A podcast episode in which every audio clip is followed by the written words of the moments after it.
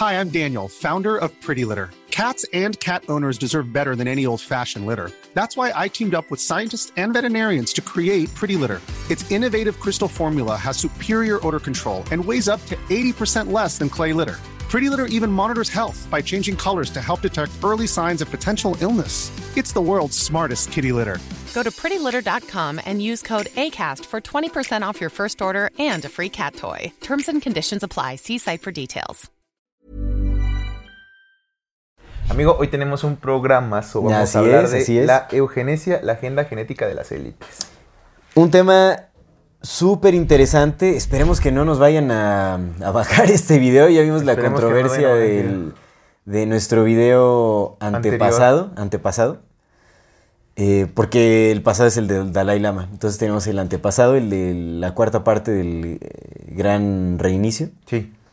Pues se fue muy controversial. Nos bajaron ese video. Pero bueno. El eh, mismo día que lo subimos. Esa- el mismo día que lo subimos. Y No un, dato, más que unas horas. un dato muy curioso que ya ni siquiera nos dio tiempo de explicarle a nuestra mm, audiencia es que también lo bajaron de Spotify, o sea, de por Acast, Ah, también sí. nos lo bajaron. Sí, sí. sí, Cuando sí. en realidad, o sea, ni siquiera nos llegó una notificación de, de que habíamos infringido las normas. Solo nada dieron para abajo. Solo lo bajaron sin ninguna explicación. Sí, sí. Y se, se- se resubió. Y bueno, ahí ya se quedó hasta el momento, ¿no? no, Pero no se dejaba resubir. no se dejaba resubir como cuatro veces, ¿no, Luis? Qué bueno, No, güey, fueron como 20 veces. Pero eso no habrá sido de algún error técnico o algo así, ¿no? Bueno, Luis? pudo haber, No, pudo haber sido algo. no sé, o sea, el, eh, No necesariamente tiene que ser, ¿sabes? No, no necesariamente es la CIA interviniendo para no subir el video, pero eh, yo supongo que a- algún tipo de algoritmo, no sé, güey, la, la verdad ignoro qué, qué pasó.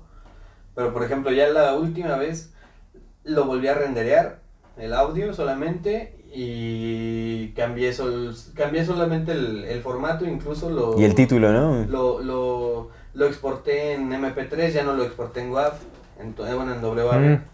Entonces, solo así, eh, también como lo guardé en, eh, en- desde el render, pues nada más le puse sin título 1 y así lo subí. Y ya cuando, cuando, cuando lo subí, ahí ya me dejó subirlo, pero anteriormente no. Órale. Esto estuvo súper raro, la neta estuvo Sí. muy, muy extraño y bueno, hablamos de temas muy fuertes. Te digo, esperemos que este no nos lo baneen porque hay temas también muy controversiales. Intent- bueno, yo intentaré usar... este, Sí van a estar medio controversiales. ¿De qué vamos a hablar? eh, intentaré usar palabras clave para no, este, pues, para evitar cualquier contratiempo. Vamos a poner las palabras clave aquí abajo. Pues es un tema muy amplio, es un tema que abarca muchos aspectos de, de- como de, de la agenda social que sabemos que Sí. está, se está llevando a cabo. Sí, sí. Eh, o, sea, vamos, yo, o sea, vamos a abarcar desde los orígenes de la guerra contra el rebaño desconcertado. ¿no? O sea, porque definitivamente hay una especie de, de- de guerra que más bien se enfoca en el rechazo hacia nosotros, los, el rebaño desconcertado, o quienes las élites consideran como los pobres, los, mm, los, em, Los inservibles. los inservibles o con las bocas, ¿cómo, cómo se llaman? Las este, Los useless eaters. use- bocas inservibles. Bocas inservibles, exactamente.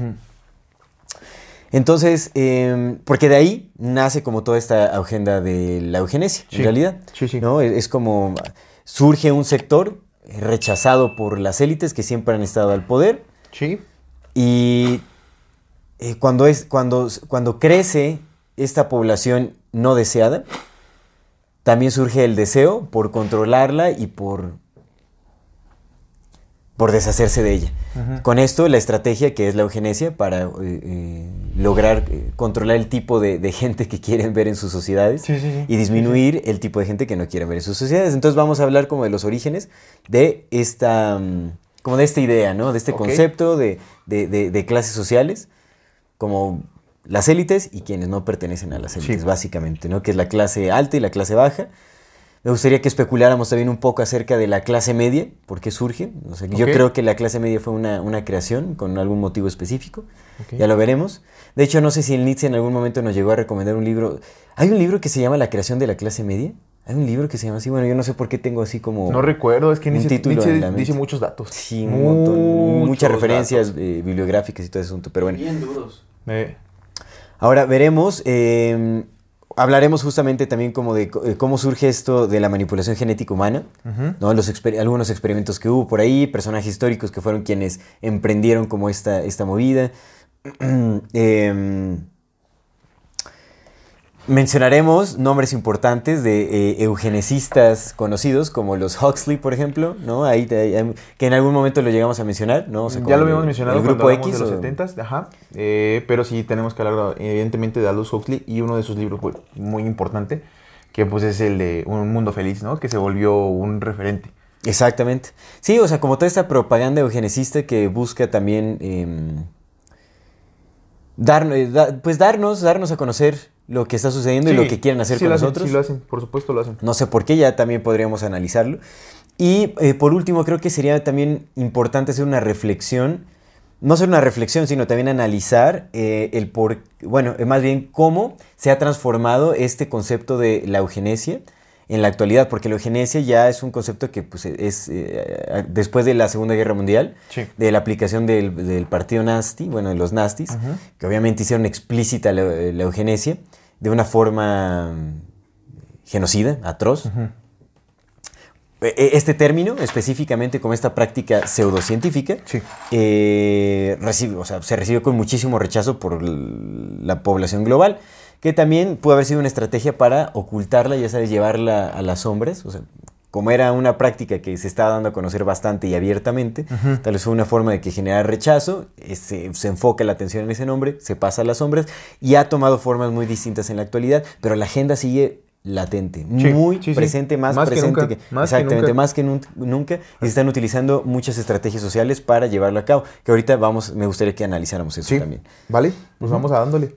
Vamos dándole, pero antes de, de ya De entrada de lleno. Entrar tendidos con la conversación, bienvenidas todas las personas que nos ven y nos escuchan. Esto es Amor Fati en la infinita brevedad del ser. Comenzamos. Vamos a darle con todo, amigo. Vamos a darle con todo. Pues vamos a darle con todo. Eh, a mí me gustaría comenzar abordando el tema. eh, justamente estuve leyendo un libro que se llama eh, War Against the Weak o La guerra Le- en le- contra los débiles. Decir leer un libro es correcto. ¿Es redundante? Yo pensaría que no, pero. No, no es, no- no es redundante. Puedes leer un panfleto, un folleto, un periódico. Pero un libro- Puedes leer un artículo en internet. Sí, sí, sí, pero. ¿Un libro es algo muy específico? Ajá, pero leer un libro, o sea. Pues, bueno, puedes ver un libro, ¿no? Estuve- Supongo que puedes ver un libro también, o sea, Ajá, puedes, verlo. verlo. como- Sí, sí, sí, Pues exactamente. Sí, sí, nada Sí, más. Creo que sí es correcto porque... Según yo sí, o sea, también solamente me cayó así como, pum, pues estuve leyendo un libro, pues sí es como, pero sí puedes, pues puedes hacer otra cosa. Como un Estuve libro, ¿no? hojeando un libro. Puedo oje- ojear un libro, puedes verlo nada más, Ya ¿no? puedes verlo, exactamente.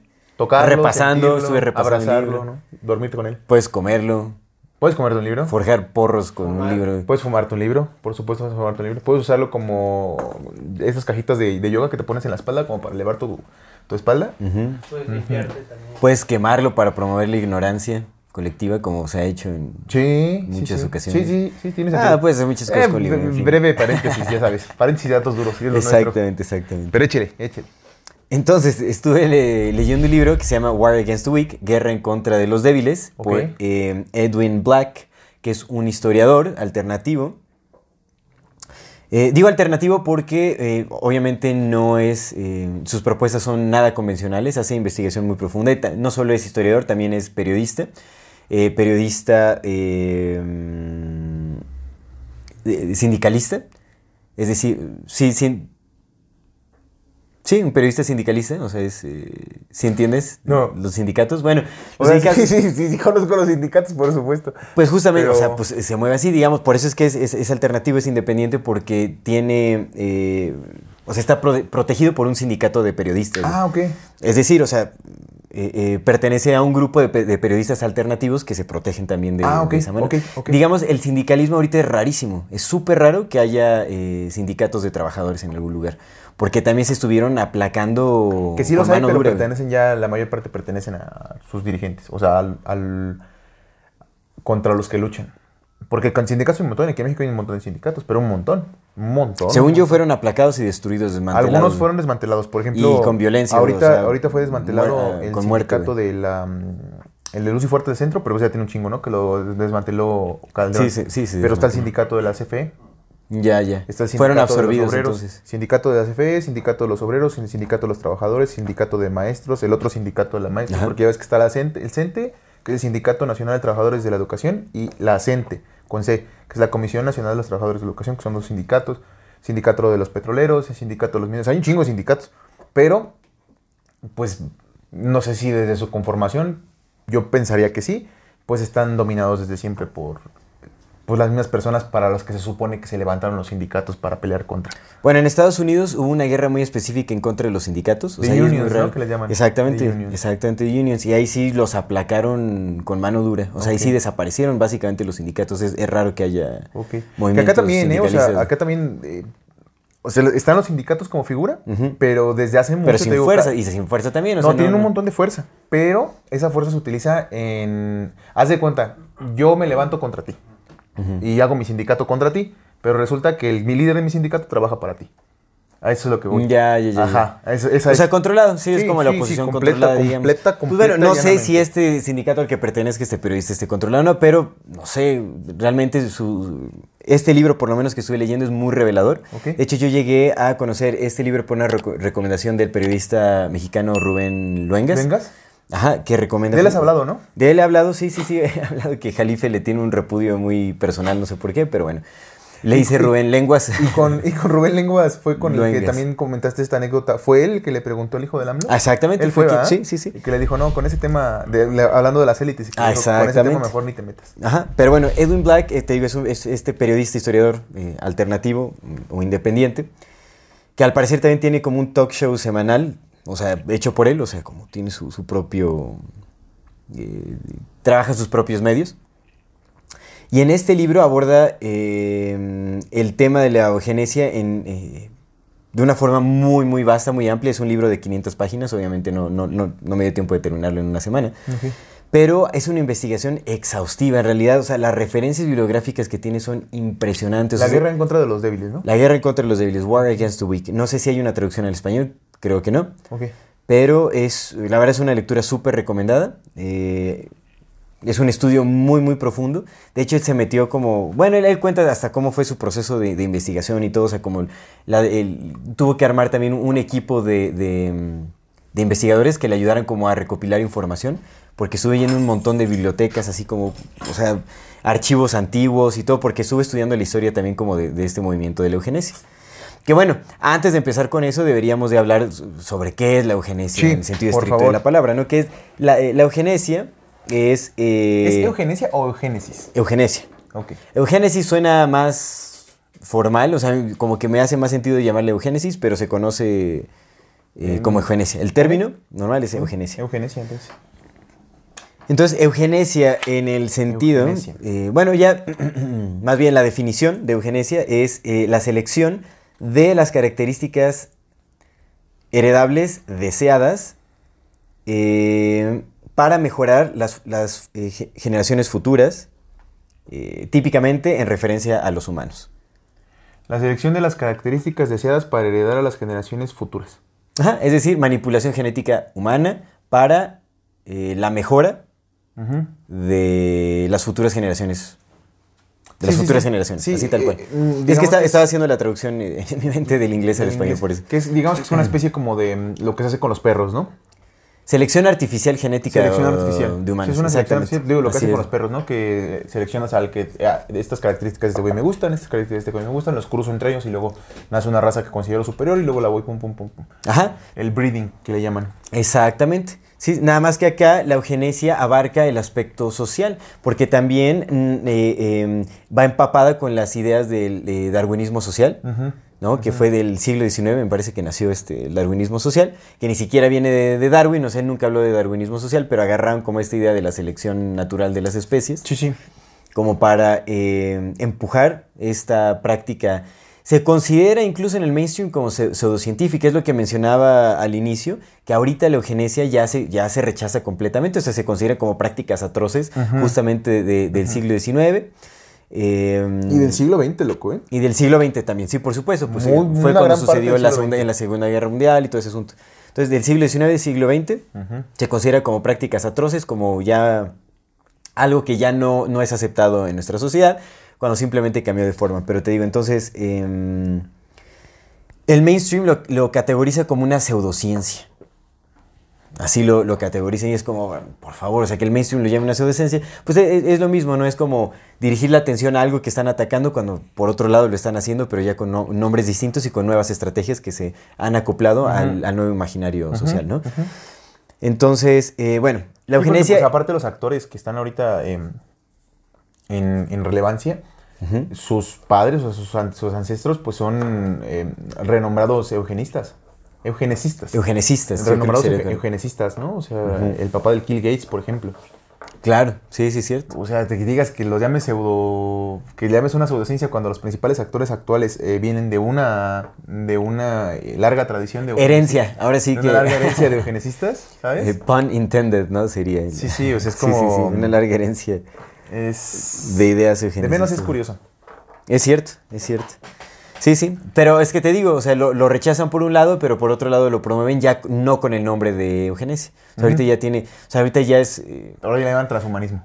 sí, exactamente. Sí, Va nombre, completamente sí, sí, sí, relacionado sí, con la agenda tecnócrata y sí. transhumanista. Sí. Así, tal cual. Entonces, pues vamos a mencionar un poquito sobre cómo fue evolucionando esta idea de, eh, de la selección de mm, genética humana. Eh, porque te digo, o sea, no solo es como una ciencia específica de laboratorio en donde eh, eh, se practicaba con genes y manipulación genética. Sí, no, no, no, no, no. Esta cosa viene. Y, a- y aparte viene incluso desde antes de. Bueno. Te, te- te dejo terminar y ahorita lo. Sí, no, es, es- es una práctica histórica, ¿no? O sea, yo ahorita voy a hablar como de lo más nuevo, o sea, de, de, mm, de los inicios de- desde el siglo XVI, más o menos. Ok. Cómo fue empezando... Bueno, eh, esta también es, mu- es mucho lo- la opinión del autor de Edwin Black, que es eh, de- del libro que, del libro que comenté que estaba leyendo. The World Against Entonces, esta es como su opinión. Yo, yo tengo por ahí como... O sea, realmente él tiene muchas, muchos fundamentos históricos, datos duros, ¿no? Así como... De hecho, el Nietzsche también, este, cuando le dije que iba a hablar, íbamos a hablar de este tema, me recomendó el libro y le dije, pues sí, justamente estoy leyendo ese libro. ahorita". Nice. También Nice. por, por Luengas, ¿no? Ah, Eh, ok, ok. Sí, él también lo, lo conoció por perfecto. Eh, Luengas. Saludos a nuestro amigo Nietzsche. Saludos, saludos al Nietzsche, que seguramente sí va a ver este sí, nuestro amigo Nietzsche. Entonces, eh, definitivamente los datos históricos que mm, cita eh, Edwin Black en este libro o sea, son así irrefutables. Nada más que su percepción de dónde, se- de dónde posiblemente se origina como esta guerra en contra de, de los pobres, digamos, yo creo que viene de muchísimo más atrás. Él, él lo pone, por ejemplo, eh, Ajá. Bueno, o sea, ahí se sabe, ¿no? Hasta eh, en, en- en los escritos de la República de Platón se habla de selección genética, de, de- de crear como una... eh, Una raza. Una raza seleccionada de los sí, sí. eruditos y todo ese tipo de cosas. Los egipcios también practicaban el incesto para mantener como el, Ah, claro. el linaje real en, en las mismas familias y todo ese asunto, ¿no? Que, Pero- que era lo que te quería comentar, ¿no? O sea, eh, creyendo. Bueno, si creemos en esta teoría de que, de que probablemente nuestros creadores, o sea, sí han sido nuestros creadores, pues de ahí empieza, desde, desde ahí empieza la parte de, la- Desde ahí, de ahí, ¿no? Pero Desde si, que nace si quitamos humanidad. un poco esta parte, o sea, lo dejamos tantito de lado, el hecho de que a lo mejor sí nos crearon y evolución normal, ya sabes, sociedades tal, tal.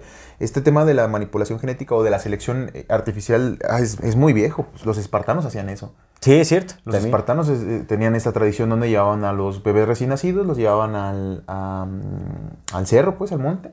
Y el que sobrevivía, pues, era el, el- el que podías llamarse espartano, ¿no? Entonces, eso daba, daba pie a que si tuvieras eh, ciudadanos espartanos, pues, con características más fuertes. Porque, pues, si sobrevivías de bebé a, quedarse un día o dos días en, en la soledad, ¿no? Entonces, ciertas características de tu, de tu parte, al menos de tu parte física o incluso hasta de tu parte mental, emocional, pues sí sobresalían con respecto a los que morían. Sí. Entonces, estas personas con esas características, junto con las mujeres que también tienen otras características, pues daban pie a que poco a poco fuera esta selección artificial de mejores, de humanos más, con mejores capacidades, ¿no? Es una de las razones por las cuales el ejército espartano pues fue tan fuerte, considerando que Esparta no era tan grande. Que no era un ejército tan grande y el territorio tampoco era tan grande, pero pues es justamente por ese tipo de Solo cosas. porque permitían que nacieran los más. Sí, este, y pues lo hemos visto en la aristocracia completamente, ¿no? Eso, es- eso Sí. ha sido, no solamente los egipcios se casaban entre primos, todas las aristocracias, por eso también vemos que de cierta, en, en algunas veces eh, sí se genera, o sea, se pro- te protegen las, las, las familias y lo- los linajes, pero pues hemos encontrado en la historia muchos ejemplos de reyes con enfermedades típicas del hecho de, pues, de relaciones incestuosas, ¿no? Ajá. que igual a lo mejor no es la gran cantidad, pero han salido algunos otros. O sea, vemos el, el intento de las élites por conservar su linaje a través de los años. O sea, Sí. eso también es parte de la, de la eugene- eugenesia, porque no nada más es la selección de nosotros como rebaño desconcertado, sino también es su misma selección de, de- de su familia para conservar sus Exactamente. ¿no? Sí, sí, es la propagación de su genética y la reducción de la, De la nuestra, de la nuestra. Entonces, Sí, sí. Va, va más o menos por ahí. Y también algo interesante es que, o sea, en, en prácticas antiguas, algo que se consideraba también eugenesia era el sacrificio infantil. Oh. No, o sea, cuando no deseaban algún. eh, sí, a- a- a- algún bebé. Eh, eh, nacido, pues lo sacrificaban. Lo O sea, sacrificaban. si, si salía con ciertas características o simplemente en- era fruto de algo no, no planeado, pum, sí, pum, sí, sí, pum, claro. el sacrificio, ¿no? Que bueno, eso también ha ido evolucionando. Ya, ya hablaremos. La verdad es que son temas súper controversiales porque creo que aún nos cuesta muchísimo trabajo abordar temas como sociedad. O sea, no tenemos la madurez, creo que se nos calienta muy rápido la cabeza. Eh, en especial en esos tiempos que hay como una agenda ideológica súper fuerte, súper implantada, en donde hay un juego ético de por medio en todo esto. Entonces está muy dividida la ética de las personas sobre los, cuáles son derechos humanos, cuáles no, este, sobre que sí se puede, que no se puede, que, que ¿me entiendes? ¿no? O sea, como... Ajá, pero en específico, ¿a qué, a como a qué lo...? Eh, voy a hablar después, para no empezar Va, ahorita con, va, va, con la, controversia Jalo. inicial. Porque, Jalo, pues, no- sí, sí, sí, vamos. va- Entonces sigamos quiero con hablar. la, la historia, ¿no? Digamos que esto es muy viejo, viene de... de- Viene muy, muy viejo. Pero este autor del Casalar, pues lo empieza a partir del siglo XVI, de los 1500. pa- Exactamente. Entonces, la idea de Edwin Black sobre cómo surge esta guerra, porque obviamente la eugenesia es una herramienta eh, que les facilita a las élites eh, deshacerse de los pobres. O sea, eso sur- surge a raíz de, eh, de una guerra. Bueno, no, pues no sé si una guerra específicamente, no sé si para mí sea ese el término, ese es el término que utiliza Edwin Black. Eh, porque pues guerra, o sea, nosotros como, ellos No, siempre han tenido todas las herramientas para deshacerse de nosotros, ¿no? Sino más bien eh, una especie de, de planificación eh, eh, a partir de la recognición de que hay grandes diferencias Entre nosotros y ellos. entre nosotros y ellos. Ajá. Pero bueno, Edwin Black lo que argumenta es que eh, la historia de este enfrentamiento, de este rechazo de las élites hacia nosotros, surge desde eh, que nace el concepto de la caridad. Ajá. Ok. Y bueno, ¿Desde obvia- que nace el concepto de la desde caridad? que nace el concepto de la caridad. ¿Por qué? Porque bueno, la caridad es algo que nace con, eh, con eh, la religión judeocristiana. Sí. ¿no? O sea, ahí viene la, eh, eh, como esta idea de la caridad, ¿no? Justamente eh, se hablaba como de ayudar a los pobres. Bueno, ¿no? Jesucristo justo, tuvo un enfoque grandísimo en ayudar a los pobres, a los enfermos, a los, a los más necesitados, a Sí, los sí, sí, sí, más desfavorecidos, etc. Entonces de ahí como que empieza toda esta Los idea. outcast, ¿no? Exactamente. Entonces como que empieza toda esta idea de, de- de empezar a apoyar a los, eh, pues, a los menos afortunados. Ok. Y eh, cuando se funda la iglesia, la iglesia cristiana, la católica, bueno, la iglesia católica principalmente, eh, Vaya por el año 300. exactamente, nacen instituciones de caridad eh, que eran financiadas por la iglesia, realmente. Ah. En- O sea, ¿se refiere a la caridad como institución, digamos? Nace como una idea eh, instruida en la religión, o en, eh, Ok. o en las religiones que surgen eh, del judaísmo y el cristianismo, de, de- sí, de la, de la religión judio-cristiana, básicamente.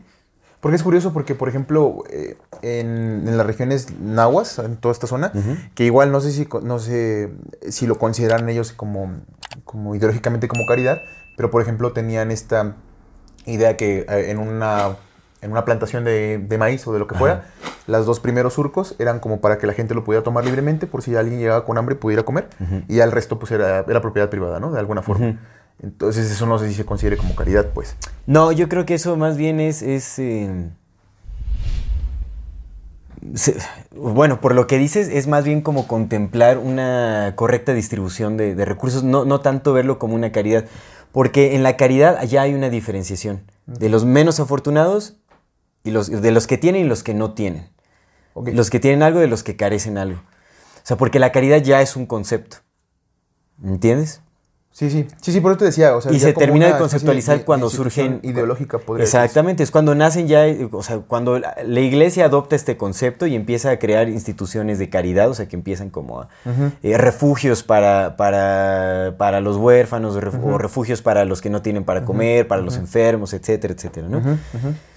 Entonces, pues eh, vienen como los, los apoyos, este, sí, apoyos económicos o apoyos sociales de cualquier forma a, a- a los menos afortunados. Ok. Entonces la iglesia siempre tuvo como estas instituciones. Ahora, de ahí lo que, eh, y, eh, lo que mm, por, mucho tiempo, digamos, hasta, hasta eh, casi finales, no, hasta inicios del siglo XVI, la iglesia sigue teniendo el poder de estas instituciones de, caridad, que yo creo que pues, se basaban por donaciones y todo, o sea, pues por el diezmo, no sé desde cuándo es el diezmo, pero yo creo que está desde, el- desde los inicios de la iglesia católica. Del judaísmo yo creo que también viene de allá. Viene pues, desde eh, allá. O sea, al, al templo se le llevaban sacrificios y se daba una parte de lo, de lo recogido. Ah, entonces siempre fue como financiado así, bueno, en fin. No, pero eran fondos de la iglesia. Tributo le llamaban, ¿no? Ajá, el tributo. El yo, tributo. yo creo que de ahí venía, ¿no? De- se, se forjaban como estas instituciones de caridad y todo ese asunto. Pero no fue sino hasta el año 1530, bueno, en los 1530s, por ahí, que hubo una, eh, como una ruptura, una, una, una- sí, eh, eh, una ruptura entre la iglesia y el Estado. Este es un mensaje para las personas que nos ven y nos escuchan. En la infinita brevedad del ser. Yo soy Aldo Acra Yo soy César Jordán. y este es un video para invitarte a que te unas al contenido exclusivo que tenemos preparado para ti. tendrás acceso a videos privados, Escenas detrás de cámara. cámaras y bloopers. Podrás ver los episodios Antes de ser publicados, recibirás regalos exclusivos por parte del equipo de Morfati y 145. y muchas sorpresas más. ¿Qué esperas? Únete al contenido exclusivo de Amor Y Fati. en la infinita verdad del ser. Hasta luego. Porque el Papa eh, se negó a, eh, Divorciarlo. a divorciarlo de eh, Ca- eh, Caterina de Aragón. Catherine, ¿cómo es? Catalina. Catalina. Catalina de Aragón. Sí, sí.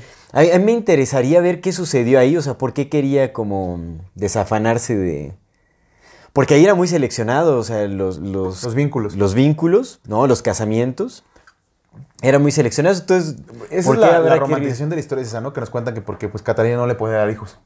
Ah, ok, ok, ok, ok. Y como no le podía dar hijos, o no me acuerdo si no le podía dar hijos o solo le había dado solo mujeres. Y ese güey quería hombres.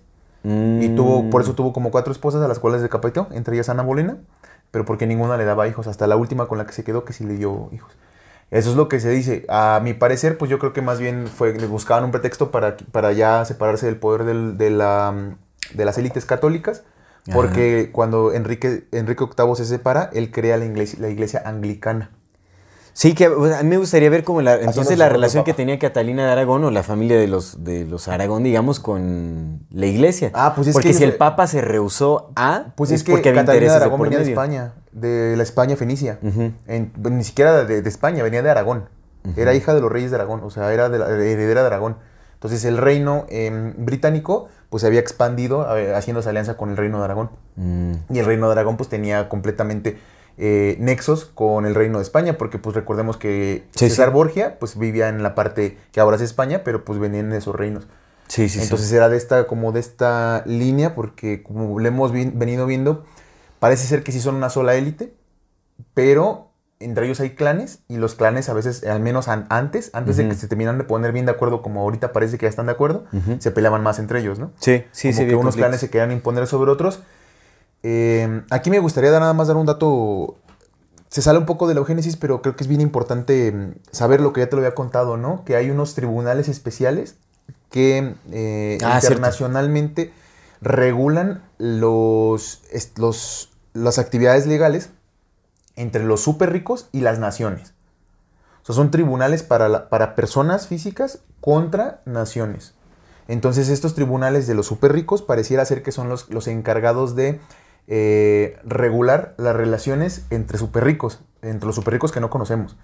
Porque pues de repente un súper rico tiene interés en una nación, otro güey llega y también tiene intereses y pues para que no se peleen entre ellos tienen sus propios tribunales donde dicen, ok, mira, vamos a hacer, tú te quedas con tanto y tú te quedas con tanto. Y es como su forma de, de, de ya no partirse a madre, ¿no? Sí. Entonces, no sé si en esos tiempos ya existieran esos tipos de tribunales, que pareciera ser que sí, porque son muy, muy viejos. Y estas relaciones entre ellos, pues justamente se iban determinando por estos tribunales, por los tribunales de los super ricos, ¿no? Pero entonces, pareciera ser que el clan que dominó todos los reinos de Aragón, de Castilla, de Navarra, que posteriormente se convirtieron en España. Pues salieron como medio peleados o ahí como que tuvieron sus diferencias con el clan de los, de, de los ingleses, que al final de cuentas venían en una sola familia y pues iban haciendo estas, estas uniones entre familias. Pero una de las para separarse de ello, pues supongo que era para separarse del poder de la Iglesia Católica porque o ya estaba teniendo demasiado poder el- la Iglesia Católica, Sí. que pareciera ser como ese lado, Es- es como para reducir el poder y la injerencia que tenían de este lado con, con los ingleses, por eso crearon su propia iglesia. Es, posible porque al final, bueno, en resumen, ¿no? O sea, lo que sucede con ese conflicto del Papa Clemente VII con Enrique VIII, Simón. al no querer divorciarlo de esta Catalina de Aragón, eh, es que, eh, pues bueno, eh, definitivamente eso caus- causó bastante furia en, en- en el rey y lo que hizo fue absorber a la iglesia. El Estado absorbió a la iglesia. Sí, sí. Y entonces al absorber a la iglesia, pues también absorbió a estas instituciones de Sí, se caridad. declaró su propio papá. Exactamente. Entonces, acá lo que sucedió pues, es que los costos eran muy elevados para estar eh, sosteniendo a esas instituciones caritativas, Ah, porque la población empobrecida pues, seguía creciendo. ok. Y eh, para poder solventar estos gastos, para que el Estado pudiera solventar estos gastos, eh, lo, que, lo que hizo Enrique VIII fue em, crear el impuesto para los pobres, un impuesto para los pobres que tenían que pagar como, pues, igual era la clase de ruling class, o sea, la clase alta, digamos, tenían que pagar como ciertos impuestos para poder sostener este tipo de caridades. Y aquí se generó un disgusto gigantesco entre las élites con los pobres. Y aquí fue cuando su- surgió esta distinción, ¿no? Así como los, eh, o sea, el rechazo completo, ¿no? Como una, pues como los arrimados, digamos, ¿no? O sea, que tenía que estar manteniendo O básicamente. sea, ya tenían como que esas- cargar con ellos. Tenía que cargar con ellos, exactamente. Entonces eso generó un disgusto gigantesco que se extendió hasta la fecha. Ahora, yo aquí es en donde dudo un poco, no sé si específicamente fue aquí cuando surgió ese, ese disgusto o, o más bien ya la separación venía desde muchísimo antes. ¿no? O sea, también hemos especulado bastante acerca de los orígenes eh, genéticos de la humanidad. Y si ya es desde ese entonces, pues ya yo creo que ya había como una gran separación sobre quiénes eran los descendientes más directos de estos eh, Dioses. dioses, Creadores. exactamente, de esta, de esta cultura, ¿no? Parecida humana que llegó aquí a, a- a- a extender A su colonizar. genética, a colonizar genéticamente, ¿no? Eh, pues no sé, podría ya haber una diferencia, o sea, esta distinción social desde muchísimo Pero pues es que ya la había. Ya la había, pues es que siempre, Las siempre hubo. familias que han dominado Pues los esclavos, siempre- imagínate, pues también los, Sí. los egipcios, todos, o sea, todos ya desde mucho antes. Sí, sí, sí. Pues, y, y las familias que han dominado, o sea, siempre han sido básicamente las mismas. Porque se casan entre ellos. Y recordemos que incluso, aunque pueda parecer que ha habido reinos independientes como los asirios, como los egipcios, como los babilonios, como los fenicios mismos, ¿no? Al final, también recordemos que entre ellos han mandado gente a casarse con otros güeyes. Ajá. O sea, han mandado gente de tal, tú te vas a, a Mesopotamia a casarte con tal, y entonces hacemos la alianza entre, entre Egipto con, con Babilonia. Y luego Sí, de sí. Babilonia te mandamos una, una- a una prima, mandamos para que se case con el rey de Fenicia. Y de Fenicia mandamos un primo para que se case con el- la reina de acá. Entonces, esas relaciones pues siempre han estado. en- y la distinción clara entre lo que ellos con- se consideran ellos como una, hasta si quieres una raza diferente, y la de nuestra, pues siempre ha estado. Desde los inicios de la humanidad, Sí, o sea, sí, los, por supuesto. los mismos sumerios. La raza dominante de los sumerios ah, ah, era- eran las mismas familias. Claro. Y luego tenían a los demás, que eran pues, sus trabajadores.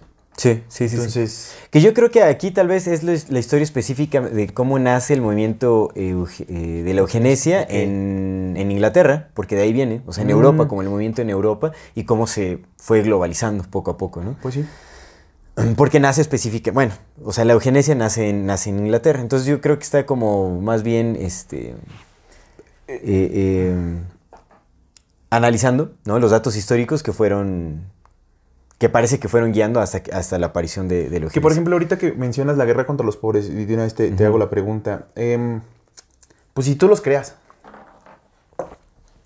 ¿qué es lo que sucede? O sea, tú los creaste, ¿no? Tú creaste la pobreza, porque pues para que haya ricos tiene que haber pobres. Por Si supuesto. no, no existirían los ricos, ¿no? Sí, pues necesitas los esclavos que sostengan el sistema que crea tu abundancia, ¿no? Esa, y aparte necesitas también lo que habíamos platicado mucho. Si tú estuvieras solo en el universo, no tendrías necesidad de alardar porque aquí en la alardeas, ¿no? O sea, para que tú te consideres una cosa aparte, tiene que haber otros, una contraparte que te haga reconocerte a ti mismo como rico. Porque si todos fueran ricos, No lo sé. si todos fueran ricos entre ellos, de todos modos alguien tendría que ser pobre.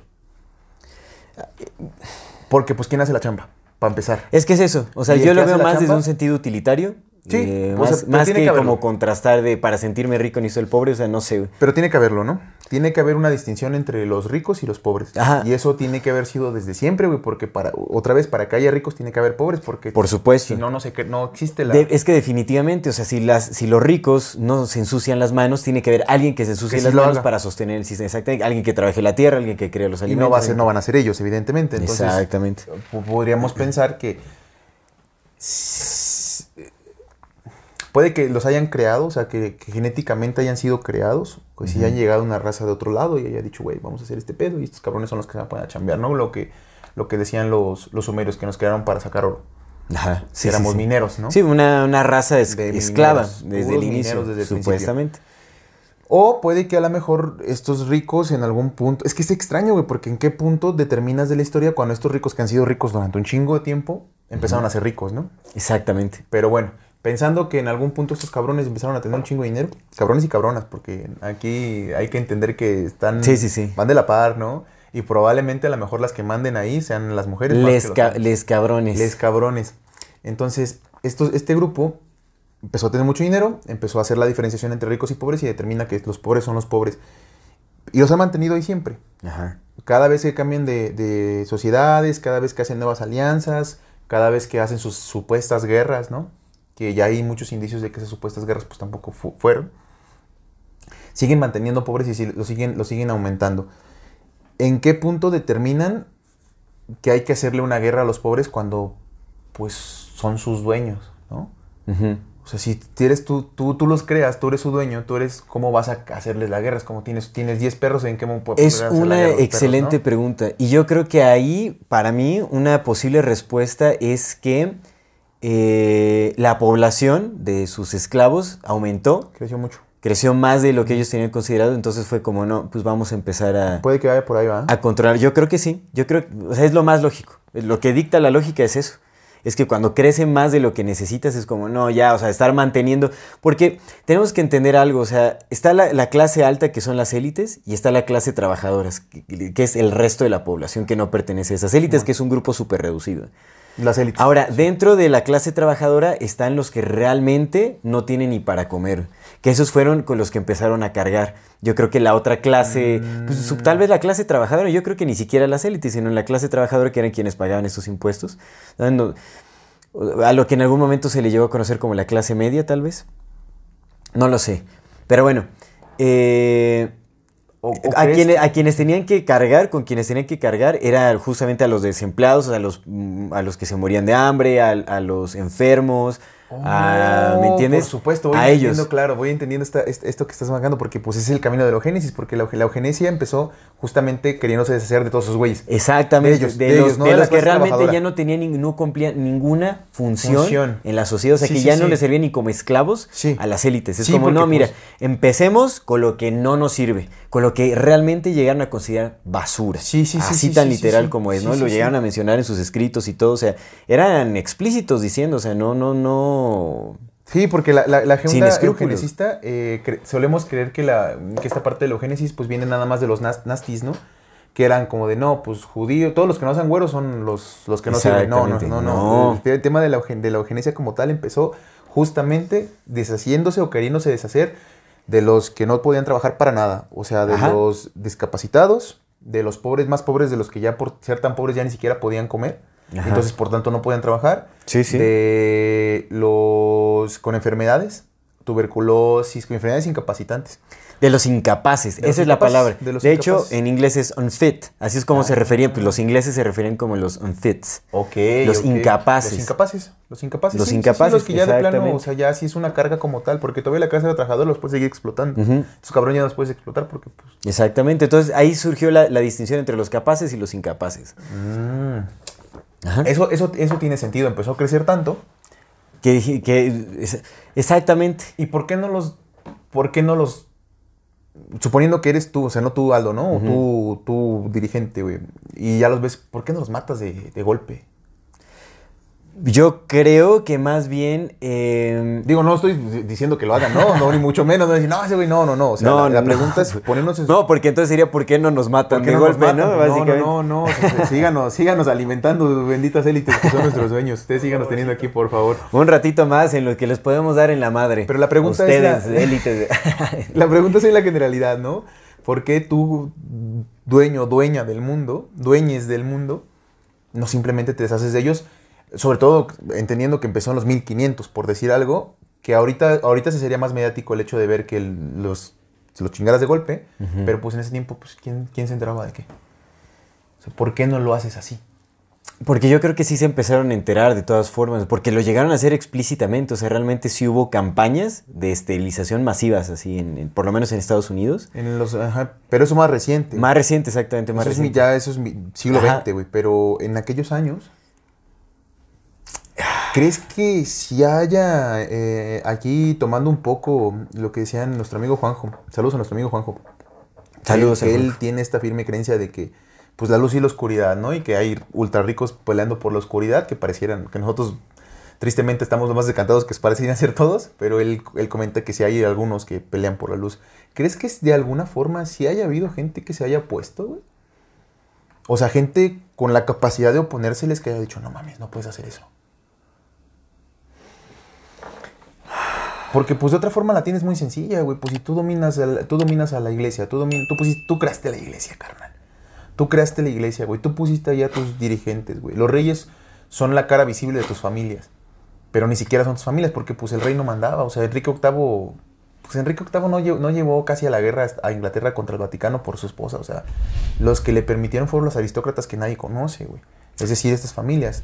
Yo creo, honestamente, yo creo que esa limpieza social, que es como se le conoce actualmente también, ¿no ves que, que ha sucedido? Sí, sí. Y en Brasil, no, no me acuerdo en qué mundial fue, que en las favelas también llegaron a matar a un montón de, de- de- de personas que vivían en la calle justamente porque iban, iba a estar el ojo internacional ahí, querían que se viera todo muy bonito, muy limpiecito. O sea, ¿qué pasó cuando vino Obama? ¿Te acuerdas que no había Eso sigue sucediendo, o sea, sí lo hacen, pero yo creo que antes de que hubiera como, hubiera sociedades un poco más estructuradas, eh, cuando empezó a existir como este, este, ese tipo de clase media, clase trabajadora, o sea, antes eran los esclavos y ahí sí mataron gente a lo baboso, o sea, Sí, yo creo que ahí sí mataban gente, o sea, ahí sí hacían lo que, justo lo que mencionas, o sea, ma- mataban explícitamente, sin importar. Pero ahí todavía no se convertían en una carga. Como se convirtieron en el 1500. Exactamente. Pero a eso me refiero, o sea, ¿por qué? Porque ahí, ya- o sea, es que sí, hay, o sea, ahí ya, ya podía haber este, eh, confrontación social con la población, definitivamente. O sea, ya había ética. Recordemos que la iglesia jugó un papel muy importante en, en la estructuración de las sociedades Sí, sí. y ahí había cierta ética. O sea, pues los seguidores de la iglesia tenían pues compradísima toda esta idea. Bueno, no sé si comprada, pero realmente eran creyentes de apoyar a los pobres, de justamente todo ese asunto. El concepto de caridad, o sea, nace el concepto de caridad, de apoya a tu hermano, a los más necesitados y todo ese asunto. Entonces, sí había un riesgo de que hubiera una revelación, este, pues como un- una, más, sí, una revolución social que se, que se opusiera a, a estos actos tan poco éticos. Entonces, ¿tú crees, amigo, que en algún punto, a lo mejor si bien ahora ya no tanto, pero en algún punto de la historia, sí pareciera que se le salió de las manos? sí, definitivamente, no, no creo que el... Por el crecimiento de la población. Por el crecimiento de la Mm, población, definitivamente. Sí, sí. Yo creo que llegó a crecer en números Sí, como sí, para. Tiene que- sentido, porque pues también, por ejemplo, en Babilonia de hace 3.000, 4.000 años, pues no, éramos, no había 8.000 millones de seres humanos, güey. Por supuesto. Tenías a lo mejor un... Que ahorita yo no creo que haya 8 mil millones, ¿eh? ¿Qué Eh, eh, esa es mi opinión. Yo creo que es un número inflado. Dijo Minitzia, esa es mi opinión. Sí, eh, yo creo que es un número inflado por muchas cosas que, que se están viendo. Pero bueno. Pero aún así, o sea, ponle que no somos 8.000, ponle que somos menos, pero no éramos tantos. Sí, no, era- no éramos tantos, por supuesto. Había, si tenías sus esclavos y había, pon tú que tenías una población de que te gusta 50 mil esclavos, 100 mil esclavos, de los cuales a lo mejor nada más mil, 5 mil, 10 mil eran los incapaces. Y tenemos que también tomar en cuenta que sus herramientas de monitoreo y control eran muy distintas a, a lo que son ahora en la modernidad. ahora. Entonces, pues había muchas cosas que les escapaba de la vista. O sea, pues la gente se reproducía sin que ellos pudieran entrar directamente o visualizar directamente. O sea, las estadísticas no estaban tan bien, for- tan bien, este, registradas. Había muchos factores que, que no les facilitaban la tarea de, de estar así como eliminando población tan fácilmente. Sí, sí, sí. Que mira, por ejemplo, ahí, eh, ahí entra, pues no en tela de duda, porque yo no podría dudar de que sí nos hayan manipulado genéticamente para crear lo que somos. Pero ahí entra también esta parte de que si el ser humano fue creado genéticamente por una raza superior, pues esa tecnología, no lo lógico, lo normal sería que esa tecnología hubiera seguido y que hubieran podido esterilizarnos desde siempre y mantenernos a, a un crecimiento como ellos lo, quisi- lo, lo quisieran, porque pues si tenían la tecnología para evolucionar a estos compas, pero ahí ya nada más estirando la especulación, que todo tiene que ver con la eugenesia, no vamos a regresar al tema, pero estirando la, la especulación, quizás, eh, por cierto, vean, eh, esta, esta especulación la pueden ver más completa en nuestro eh, episodio exclusivo del 420 que quedó. ¿Crees que a lo mejor el tema de los hongos, Ah, de ya, los ya, hongos como el- eh, la herramienta para mejorarnos genética y mentalmente, para evolucionarnos, haya tenido que ver con eso, con que justamente no tenían la tecnología para que tienen ahora para meterse con tu ADN y todo eso, porque lo que utilizaban eran los hongos para, o lo que utilizaron fue este, este medio para evolucionar a la gente. Y hasta ahorita pues tienen ya esta tecnología con la que sí ya te pueden directamente me, Yo no creo que hayan utilizado el hongo para evolucionarnos. O sea, no- hon- honestamente no creo como el, en el Stone Ape Theory. En algún momento lo, lo llegué a, a contemplar, pero yo creo que no usaron eso. Yo creo que fue una manipulación genética mucho más directa, más avanzada. más avanzada, por supuesto. ¿Y qué pasó con esa tecnología? ¿Qué pasó con esa tecnología? Pues yo creo que vinieron a hacer su trabajo y se fueron. Dijeron, pues que la genética haga lo suyo. Y la evolución también. Supongo. No, no, honestamente no sé. Y, y- y- O, o también, o sea, es que también debemos de considerar, o sea, algún posible cataclismo, yo qué sé. Yo qué Sí, sé. sí, sí, Otra cosa que... Es que aquí, digamos, en esta especulación surgen variantes especulativas de... un montón de cosas, ¿no? Claro. Ajá, de, de esta misma idea. ¿Por qué? Porque también, o sea, sabemos que la historia que nos han contado es una completa mentira. Sabemos que hay muchísimas, eh, muchas pistas que nos dejan ver que la historia es mucho más antigua de lo que conocemos. Y, por ejemplo, si tomamos en cuenta también la posibilidad de, de lo que dice Michael Cream, ese historiador, De que habla de, exactamente de una humanidad ya civilizada de millones de años Sí, sí. antes, es como, ok, ¿no? O sea, tal vez esta manipulación genética vino desde muchísimo más tiempo atrás y hubo tal vez algunas civilizaciones que permanecieron con el conocimiento, pero no con las tecnologías. Hubo, ha habido muchísimos cataclismos en la Tierra, entonces tienes el conocimiento, pero ya no tienes las mismas herramientas que antes. Sí, sí, eso también puede ser. Entonces, pues, o sea, no sé, no sé, no sé, no sé. Sí, te lo preguntaba Y con, porque... mo- pues puede ser, ¿no? O sea, hasta que con motivo de, de expandir la... de- de- de, sí, de, de extender tu genética, pues experimentaste con homínidos que estaban presentes también mientras había ya una humanidad. Ah. Porque tenemos que tomar eso en cuenta. No, o sea, si estamos hablando de que hubo un brinco gigantesco del Homo erectus al Homo sapiens, Cabrón, se cambió dos veces el, el cerebro. o sea, pudo haber sido que este homínido ya existía a la par de una humanidad completamente desarrollada. O sea, porque estamos hablando de una humanidad de que pudo haber sido, según Michael Cream, y no sé si haya otros autores o historiadores que también apoyen esas ideas, seguramente hay por ahí. Eh, entonces podemos hablar de que ya había una humanidad civilizada, desarrollada a la par de estos homínidos. Entonces dijeron, ¿sabes qué? O sea, nuestra población, por alguna cuestión genética ahí, o sea, no sé, o una reducción de la población notable, dijeron, ¿saben qué? Tenemos que empezar a mezclarnos con, con esos homínidos para asegurarnos de que prevalezca nuestra genética. Sí, O sea, sí, hasta sí, puede haber sido una cuestión de emergencia, ¿me entiendes? Sí, sí, sí. Ni siquiera, o sea, no sé. Realmente ahí la. eh, o sea, pues esta idea se presta para especular. Pero un montón de cosas, Un claro. montón, puedes imaginar cualquier cosa. Pero, No sé. es que- y es que queda bien evidente que pareciera ser que, eh, pues lo hemos platicado, lo vimos en el episodio que nos, que nos dieron de baja. Que por cierto, quien lo pudo ver, lo, quien lo escuchó en Spotify. pues, Escúchenlo en Spotify. escuchen en Spotify, vamos a encontrar la manera de poderlo subir, a lo mejor por Rumble.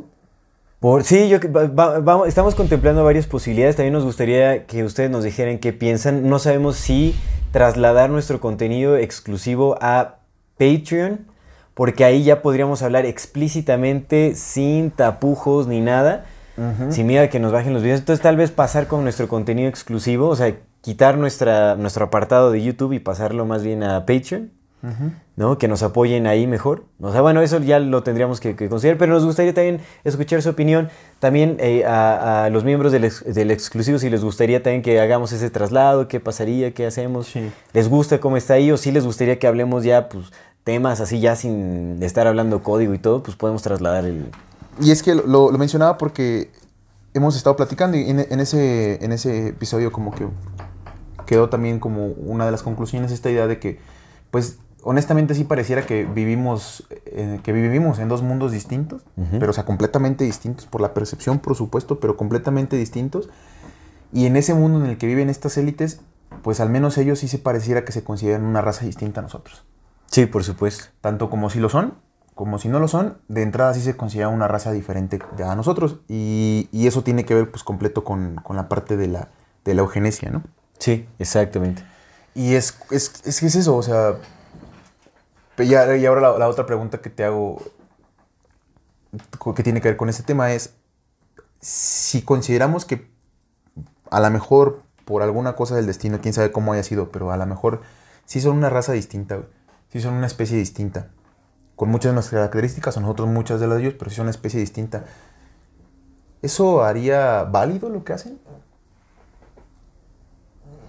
Pues de- desde nuestra perspectiva. Sí, no, nosotros no, No, no, manches, no, chingada, para pero- nada. O sea, Pero pues a una escala global, güey, si están perpetuando a su propia especie, están salvando a su propia especie, güey. pues no, porque ya coexistimos, realmente dependen de nosotros. Por lo menos ahora, hasta que se hagan transhumanos, dependen completamente de nosotros.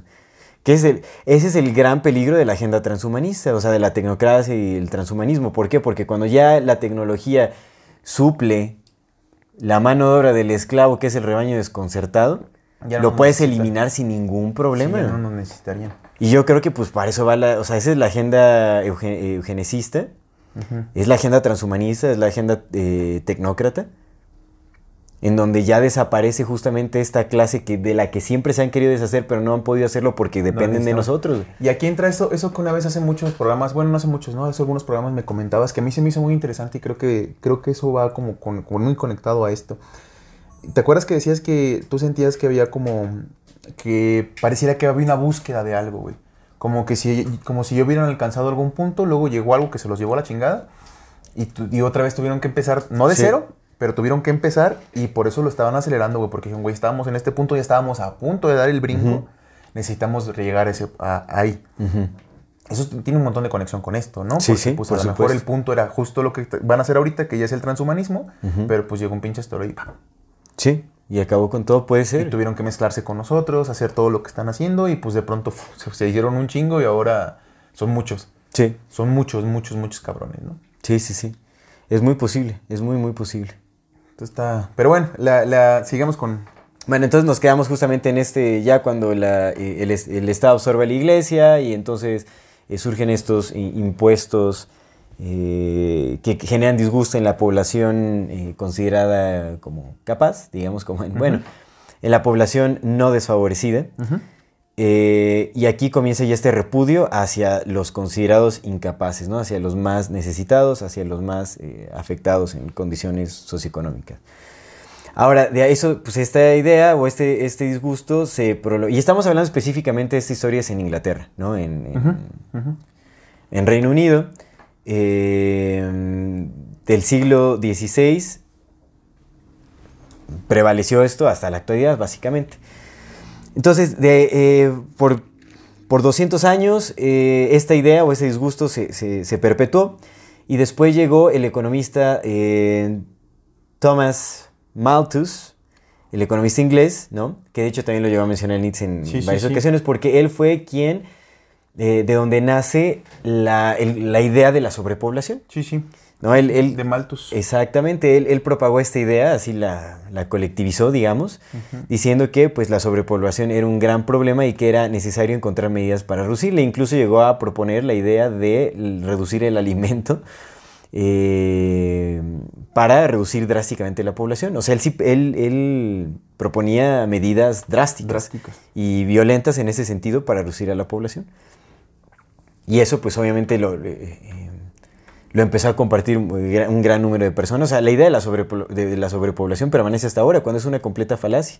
O sea, en realidad no hay sobrepoblación. No hay sobrepoblación, eso se tiene que saber. O sea, realmente la tierra, los recursos de la tierra dan para muchísimo. El problema no es la sobrepoblación, sino el problema es la, la pésima distribución de recursos, que no están llegando a todos lados. Y obviamente, o sea, hay sobrepoblación para quienes, para quienes no quieren compartir los recursos. El Para ellos sí élites. sobrepoblación. El Porque problema. la mayor, o sea, el, el, eh, ¿qué es? Más del 80% de los recursos del planeta es- es- están enfocados en el 1% de la población.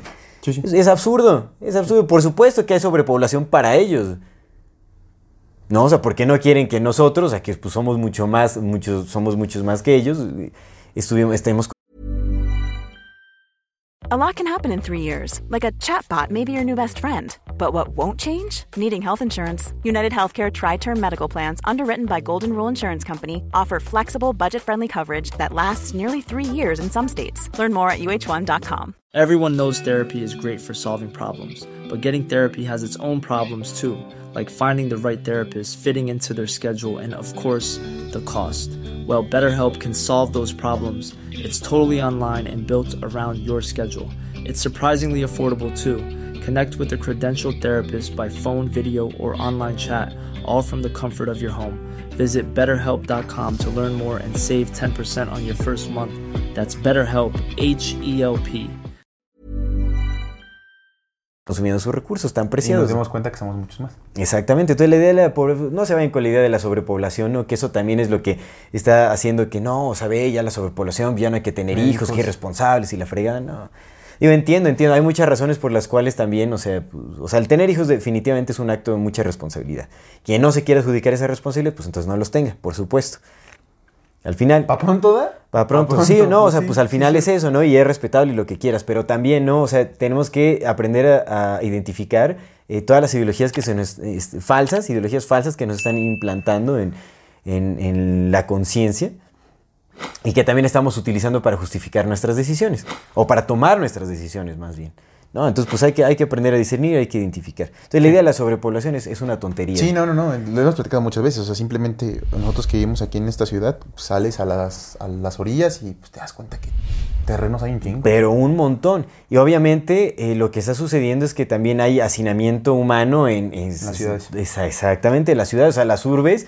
eh, se da esa apariencia de sobrepoblación porque estamos todos concentrados en terribles condiciones donde hay contaminación, en donde hay de todo, ¿no? O sea, contaminación de todo tipo. Sí. Eh, Sobrepoblación. Sobrepoblación. Bueno, entonces te digo, acá- o sea, sí, sí hay una, se da una, una falsa apariencia de que hay sobrepoblación porque pues estamos, la, la mayoría de la población está concentrada en las ciudades. Estamos hacinados, Simón. Exactamente. Y pues ahí se ven muchos problemas a partir de, de esta concentración humana, ¿no? Pero en realidad, o sea, si supiéramos distribuir Sí. adecuadamente los recursos, si no, si no, si no estuviera todo este, centralizado, Que pues también es parte de su plan, güey, porque por pues, supuesto, ¿cómo, ¿cómo controlas a las poblaciones? Pues teniéndolas todas juntas. por Ya supuesto, no tienes que andar viendo, oye, ¿quién estará en el encierro? ¿Y quién estará acá? Pues ahí están todos, güey. por supuesto. Ahí están todos, no les doy en recursos. espacios completamente sistematizados, donde puedes tener un completo monitoreo y Sí, control. donde nomás ocupas ciertos, ciertos puntos cubiertos, güey, con tu policía o con tu otra policía, güey, la policía que no es policía, ¿no?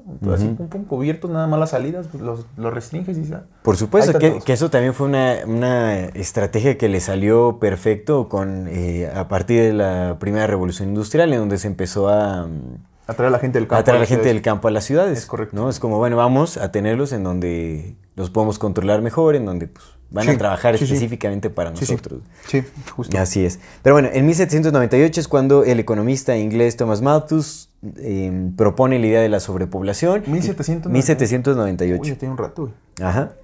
Ok.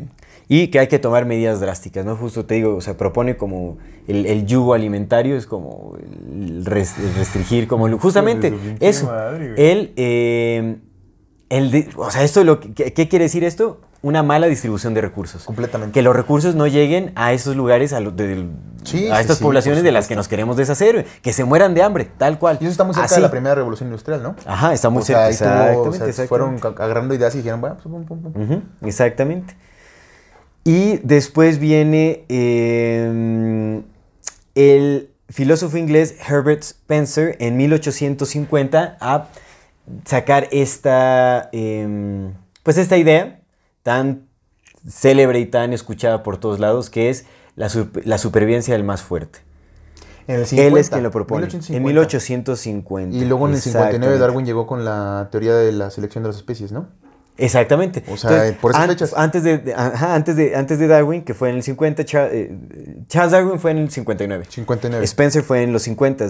Y él justamente decía esto, ¿no? Que, que, mm, que la humanidad se basa en eh, leyes científicas, naturales, ¿no? O sea, estrictas, en donde justamente quien prevalece siempre es el más fuerte.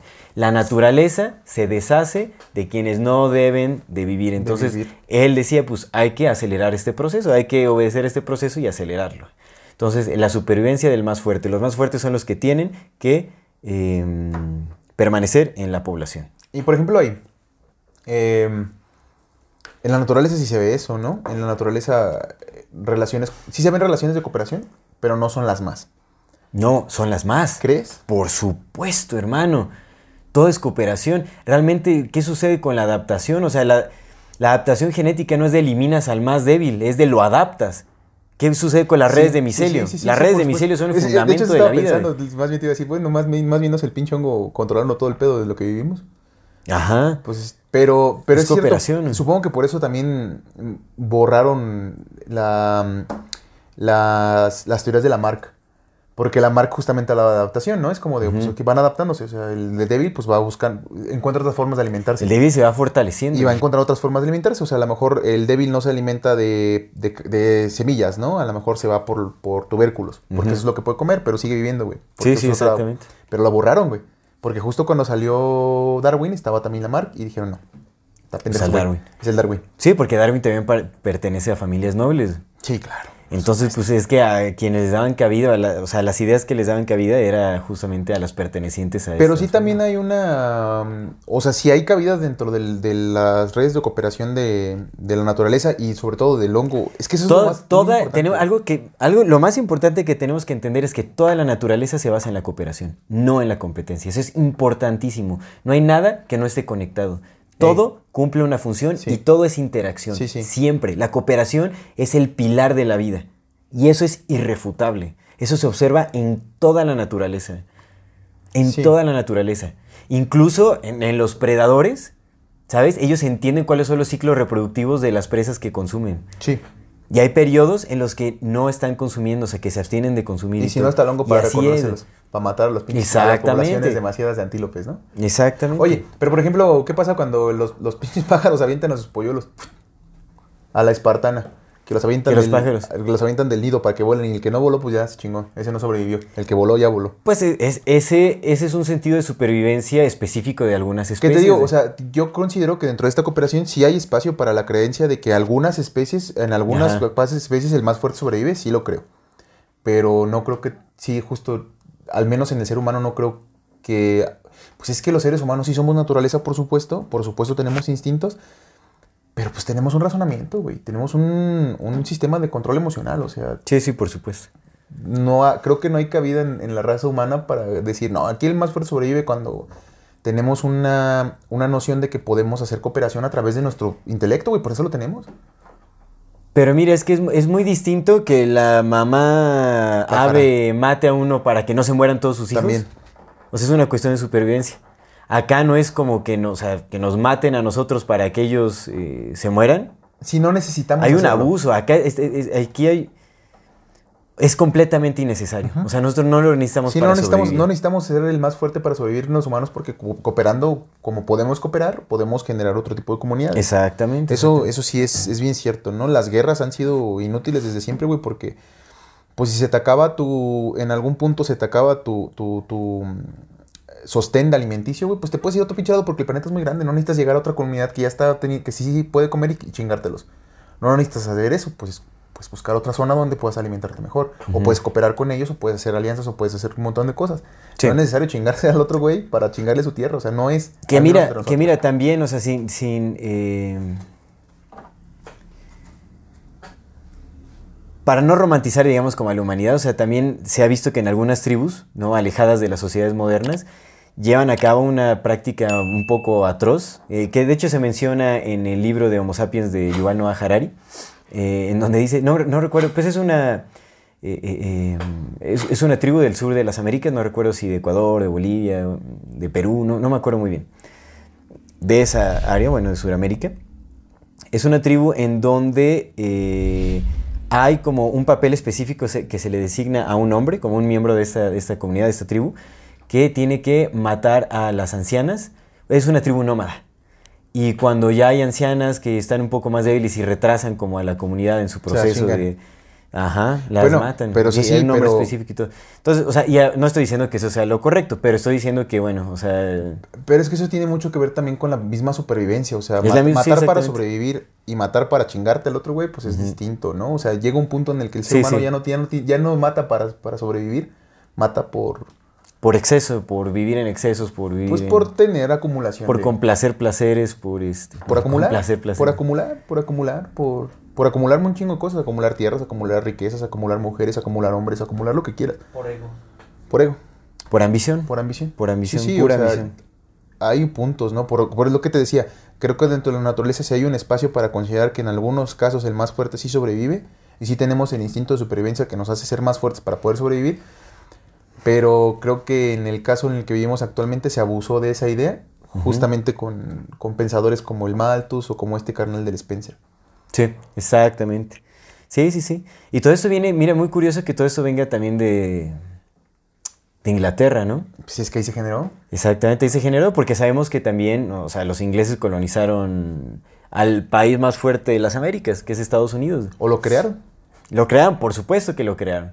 Sí, sí, sí. Esa idea de que no. Lo crearon. separaron y- Entonces, y es importante notar esto porque pues toda- todas estas ideas que nacen en, en- en Reino Unido en este entonces, pues son, las, son ideas que se implantaron directamente a, a- a Estados Unidos y Estados Unidos fue un, se globalizó su cultura, por Podría, supuesto. hasta podría, podría pensarse ya jalándolo mucho esta cosa de que pues Estados Unidos fue como, o sea, lo que hacían ellos ya con los reyes, dijeron, bueno, vamos a- para hacerlo global necesitamos un país que, que nos supla, que sea nuestro, nuestra frontman, ¿no? Necesitamos un país que sea el- la, o sea, la parte visible de nuestras ideas para que ese cabrón se encargue de...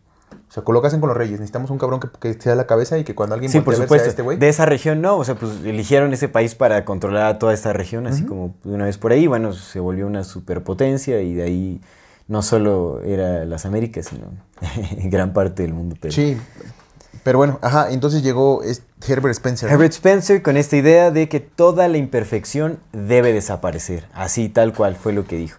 Y obviamente refiriéndose a la humanidad, o sea, toda la imperfección humana debe desaparecer porque la naturaleza así lo pide. De acá viene Charles Darwin con justamente su eh, libro de El origen de las especies y con su teoría de la selección natural, que es lo mismo, ¿no? Como esta, eh, la naturaleza selecciona a los más adaptados, a los más fuertes, y esto dio cabida justamente para justificar todas estas ideas que ya surgían. O sea, Charles Darwin, pues yo creo que fue utilizado para darle como un fundamento mm, más científico, tal vez, a, a esta idea, ¿no? Es como, ya está aquí en observaciones de la naturaleza, ¿no? Aquí está, este, eh, que podemos ver claramente que... Pues es que la ciencia siempre se ha... La ciencia siempre ha sido pagada, ¿no? O sea, para que haya ciencia, al menos en la historia que conocemos, para que haya ciencia tiene que haber dinero porque pues tiene que haber recursos para Sí, que por puedas supuesto. llevar a cabo visitas, experimentos, excavaciones, etcétera. Entonces, si la ciencia necesita recursos, es, es la misma historia que lo, lo que platicamos en, en el episodio de Elon Musk, ¿no? De los ebulonitas con los... Ay, no me acuerdo cómo eran los otros, los jafainitas, ¿no? Pero que eran esta simbiosis. Los ebulonitas bien, bien- siendo los de la raza donde vienen los elonitas, que pues se relaciona con el nombre de Elon, ¿no? De Elon Musk, por ahí lo, lo mencionamos. Sí. Pero estas dos razas eh, vivían en una simbiosis. Unos eran los mercaderes que también controlaban el ejército, es decir, el dinero, y los otros güeyes eran los que se encargaban de hacer ciencia, de Sí. estudiar, los que estudiaban la ley y los que estudiaban. Entonces, la ciencia eh, desde hace mucho tiempo, pues necesita dinero para moverse. ¿Y quiénes son los que tienen dinero? Pues las élites. Sí. Entonces, por tanto, ¿quién paga la ciencia? Las élites. ¿Qué ciencia? La que ellos quieren. Entonces, si de pronto tú tienes un Darwin, parecería ser... ¿Qué es más probable si tú tienes un Darwin? Que Darwin haya dicho, güey, yo, yo tengo interés en este pedo, voy a ver qué pedo, me voy a subir a este pinche barco y a ver a dónde me lleva. Y, oh, mira el que descubrí porque soy muy inteligente. y- O, a ver, tú necesitamos un cabrón que esté estudiando este pedo. ¿Quién está el tal Darwin? Órale, dale, dale dinero, dale barcos, dale este pedo, que y vaya. que haga estos estudios, por supuesto. Yo necesito esta respuesta que me, que me justifique este pedo. Sí, sí, sí, es muy posible. Tiene todo el sentido del mundo, claro. Y No, o eso sea, se ha hecho eh, la apariencia que nos da la historia es como que pues todo fue una casualidad, que bueno, él estaba... Un hombre muy inteligente, un- un exactamente, un de aficionado polizón, naturalista que ¿no? Que- por pura pasión llegó a, a crear descubrimientos que cambiarían la faz de la humanidad. Sí, el pensamiento siempre humano, underdog, por ¿no? siempre. siempre, siempre, siempre. El güey que, oye, mira, y se subió de polizonte y lo encontraron y dijeron, ¿quién es usted? Soy Darwin, pero yo vengo a estudiar, dime chance. Pues, ¿cómo? Exactamente. ¿cómo? Hay que hacer un episodio de Darwin. Yo diría. Porque, pues, y aparte, y aparte sí. un cabrón que viene de familias ricas. Sí, por supuesto, exactamente, que viene de Que familia. tiene rica. sentido, ¿no? Porque, pues, ¿quiénes, ¿quiénes estudiaban? Pues los ricos. O sea, por ese lado sin lo paso, porque, pues, solamente los ricos tenían chance de estudiar, porque, pues, Sí. de qué otra manera. Y hasta ahorita incluso la, la banda que, que investiga, bueno, la gran mayoría que tienen como, como esos hobbies de a lo mejor de ser artista o de ser este investigador y eso, pues la mayoría de la banda pues, es la gente que tiene varo, Banda acomodada, sí. porque tiene tiempo. Sí, sí. No- no Y está recursos. Y no recursos, buscando- puede financiar sus está- estudios, sus investigaciones. comer, güey. Porque pues ya comes haciendo lo que te gusta, güey. Entonces, pues, es, es algo así, güey. Y hasta, te, y hasta les preparan de comer y hasta... Sí, Uy, tienen sí, sí, todas sí. resueltas todas sus necesidades, güey. Sí, o sea, ellos no se tienen que preocupar por vivir, por sobrevivir, güey. Sí, Solamente viven, güey. Y la banda y se pueden enfocar, claro. Y la banda, la banda, de hecho, por eso el- también como el- la parte como económica es importante porque la gente, la, la gente que, que es pobre, güey, pues casi no puede eh, ser investigadora, güey. Comes o estudias, güey. Exacto. Porque si te das cuenta, sí, la mayoría de los artistas, de los, de, de- de la- de los este, investigadores, güey, todos esos son, son de... Sí, vienen son de la Badlands con dinero. Entonces, por esa, esa parte, ¿no? Entonces, tú necesitas que necesitas ah, más, más justificación para poder hacer lo- las chingaderas que quieres hacer. Entonces, vas y le pagas a un carnal para que vaya esto y le dices, güey, pues mira. Sí, y eso se ve en la actualidad. va- yo necesito este pedo. O, o te traes un cabrón que ya tenga más o menos esas ideas y ya nada más le das dinero para, pues, para que, las, que las crezca. Eso se da mucho en la actualidad, ¿no? Realmente hay muchos eh, papers científicos, muchos A modo. estudios que son patrocinados por grandes empresas, por corporaciones. Pues sí. Definitivamente. pues Imagínate Pfizer, este, Monsanto, todos, todas estas Son los que grandes... pagan los estudios, amigo. Pagan estudios, Sí. que obviamente pues, van a dar Los resultados los que favorecen el las agendas, sí, exactamente. Pues es que quieres que encuentres, pues lo que vas a encontrar. Pues es que es el, el problema sí, de, de- de entrar a hacer ciencia o a hacer, lo, a hacer investigación. Ciencia con una- reduccionista. Con una, idea ya estable- preestablecida, pues te va a llevar a encontrar los resultados que quieras. Pues es que es ciencia reduccionista porque te enfocas en un punto y puede- cualquier punto al que te enfoques puedes encontrar resultados que te favorezcan. Pero cuando es una ciencia integral, entonces dices, ah, ok, no, ya no es, no es lo que parece. Y, y eso es lo que va sucediendo, ¿no? Y por ejemplo aquí, eh, antes de que continúes con esta parte, porque pues es el periodo de tiempo donde estamos hablando, Ajá. aquí entra cabronamente The X Club como un factor súper importante para el posicionamiento de Darwin a nivel mundial. Ajá. The X Club lo recordamos, eso lo vimos en el capítulo cuando hablamos de la contracultura y los 70 échense, échenle un ojo a ese capítulo porque ahorita necesitamos que nos vean más porque nos tomaron un video, recuérdenlo. Por favorcito. Por Compartan favor, nuestro por favor, vean el contenido. contenido que no nos van a tumbar porque pues, no- Háganos donaciones, por favor. A 10, a 10 personas que conozcan, Sí. mándenselo. Es importante. Suscríbanse, suscríbanse, únanse, denle clic a la campanita porque si no le dan clic a la campanita no, no, no les avisa cuando subimos un nuevo video. O sea, Y tienen que comenten eh, también la, la conversación entre, entre ustedes y nosotros. Sí, sí, vamos, hay que fomentar más la conversación, háganos preguntas, nosotros las contestaremos, a lo mejor no en los, en- en los comentarios, pero en los videos que hagamos, pues trataremos de responder las preguntas que nos vayan haciendo. Entonces, The X Club, ¿qué es The X Club? Es este mm, club de cena, le llamaban, donde se juntaron nueve de los de los intelectuales con más poder de aquella época. No quiero decir de los mejores intelectuales porque pues quién sabe quién pensaba mejor y quién no, pero el que tenía más poder, que tenía más poder. Sí. De esos, de esos ocho. De mayor de, influencia. de mayor influencia. De esos nueve, el 70-80%, siete u ocho de ellos, pues trabajaron en algún punto para la naval. O sea, ya venían Claro, con un para la background marina. para la marina. O sea, pues ya venían con un background de, de ciertas directrices metidas, pues por. Que por- recordemos, el Mas Mathis, la, la teoría general de Mas Mathis es que eh, las élites se mueven en los departamentos de inteligencia, en la CIA, en el MI6, en bueno, todos estos departamentos de inteligencia y en la marina. En la marina, Eso es clave de que son neofenicios. No, recordemos que los fenicios tenían las embarcaciones eh, Más rápidas. más rápidas, más eficientes, eran los principales mercaderes, los que mayores relaciones tenían en, eh, en el mundo en ese entonces. Entonces, eh, pues son quienes se quedaron con justamente el poder de la marina, todo, todo Pues sigue siendo hasta ahorita lógico porque pues la mayor parte de donde se hacen o donde se hacen los como los tratados más oscurones pues en aguas internacionales Sí, porque no hay reglas ahí. Ujú. entonces en aguas internacionales puedes hacer lo que tú quieras por eso sigue habiendo piratas los piratas somalíes y todo eso. O sea en aguas internacionales se sigue moviendo muchas cosas muy oscuras que nosotros no conocemos. Y pues esa parte no entonces la cosa es que The X Club fue este grupo de nueve intelectuales, muchos de ellos con pasados de la, de la Marina, todos, todos con mucho dinero, muchas influencias, mucho poder, que se juntaron cada, durante ocho años, eh, cada, cada una vez cada mes, pues para de- debatir, eh, la oficialidad es que debatían ideas científicas que no estuvieran influenciadas por creencias religiosas. ¿De, de qué año estamos hablando? ¿Dijiste? ¿Cómo se The llama? X Club se fundó en 1865. 1865. 65 y acabó en 1880, casi en los 90. O sea, Mm. duró, como 20, 25 años el, el tema de X Club, ¿no? Y se terminó porque ya eran viejillos. Ya estaban muy viejos estos ya. Y uno se había muerto, entonces ya lo terminaron por eso, no por otra cosa. Pero este, este grupo, una de las cosas más grandes que hicieron, en este grupo, los fundadores, uno de los fundadores más peso pesado que había fue Leonard Huxley, el abuelo de Aldous Huxley. Leonard Huxley, eh, fíjate cómo está la historia de este compa que también está, es parte de lo que platicamos. Se supone que ese güey fue un autodidacta, que se enseñó solo y que venía de un... Pues sus papás no eran ricos, ¿no? Pero pues es lo que platicábamos con Luis, pues cómo te, cómo te alcanza, si tienes que comer, tienes que mantener cómo te alcanza para estudiar, ¿no? Claro. Entonces, eh, pero este compa fue uno de los intelectuales más importantes de su época, así mucho, muy importante.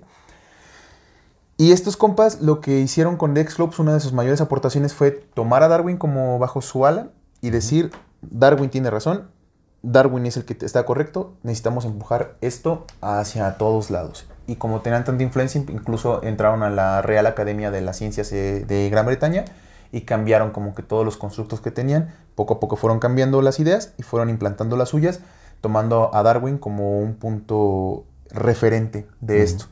Y pues Leo- le- Aldous Leonard Huxley pues era un eugenesista eh, muy, muy, muy claro, ¿no? Ya. Entonces, eh, todo lo que tiene que ver con DX Club ya traía una agenda de eugénesis muy marcada, una agenda de Sí. selección, una agenda de decir, hay razas mayores, hay razas menores, hay razas que funcionan, hay razas que no funcionan. Y pues este, este grupo de, de personas con estas ideas de, de separación artificial de la humanidad fueron los principales precursores de que, la, de que nosotros ahora creamos en la teoría de evolución, al menos como la marca Darwin. Claro. Ellos fueron los que desprestigiaron a Lamarck. Y aquí hay una cosa también bien curiosa, que los estudios de fósiles de dinosaurios, uno de los que pertenecían al Dex Club fue de los primeros que empezaron a encontrar fósiles de dinosaurios. Uno de estos también de los, de los pertenecientes a DX Club fue el que hizo la, la unión, el que creo que creo que hasta fue el Leonard Huxley, em, que dijo, ok, este pinche arque, arque- este fósil de dinosaurio se parece mucho a las gallinas, entonces los, seguramente los, las gallinas evolucionaron de los dinosaurios. Entonces Ok. fue de X Club, de, de, de X Club salió la idea de que los aves eh, vinieron de los dinosaurios. O sea, estamos hablando de pesos pesados del, Sí, sí, sí. del- los, los fundadores de lo que ahora creemos todos y aceptamos, por hecho. Sí, por supuesto.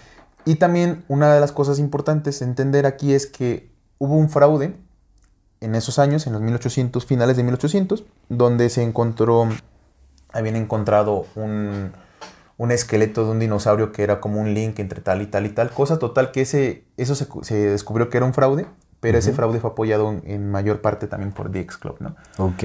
Entonces, hay algunos sensacionalismos, algunos escándalos de la época, pues gente muy poderosa, gente con muchas influencias, que marcaron el camino para que la agenda continuara hacia este lado y entonces dijeron, ok, Darwin tiene razón. Y también pues el tema de los dinosaurios, estos compas fueron los que nos trajeron la idea de cómo se veían los dinosaurios, de que existían los dinosaurios, de que los huesos que estaban ahí eran de dinosaurios. Estos vatos fueron los que trajeron la, los que pusieron a la luz pública de que existen unas cosas que se llaman dinosaurios y son tal, tal y tal y tal. O sea, Ok. pesos pesados apoyando la teoría de la evolución de Darwin porque pues tenía que ver con sus... Y es a lo que platicamos, a lo mejor probablemente pues los que financiaron este pedo pues fueron estos mismos güeyes y le dijeron al Darwin necesitamos que traigas ciencia de esto. Acomodar esto. Sí, sí, sí. Darle sustento a nuestras ideas. Simón. Este es un mensaje para las personas que nos ven y nos escuchan. En la infinita brevedad del ser. Yo soy Aldo Acra Yo soy César Jordán. y este es un video para invitarte a que te unas al contenido exclusivo que tenemos preparado para ti. tendrás acceso a videos privados, Escenas detrás de cámara. cámaras y bloopers. Podrás ver los episodios Antes de ser publicados, recibirás regalos exclusivos por parte del equipo de Amor Fati y 145. y muchas sorpresas más. ¿Qué esperas? Únete al contenido exclusivo de Amor Y Fati. en la infinita verdad del ser. Hasta luego.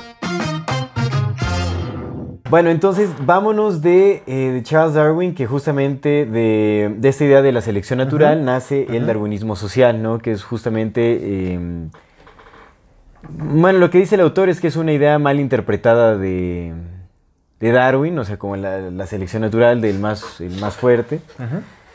Entonces, porque esto es- justamente sirvió para justificar esta idea que ya estaba eh, propagada en la sociedad desde mucho antes, como esta división de clases entre los, los, los incapaces y los capaces.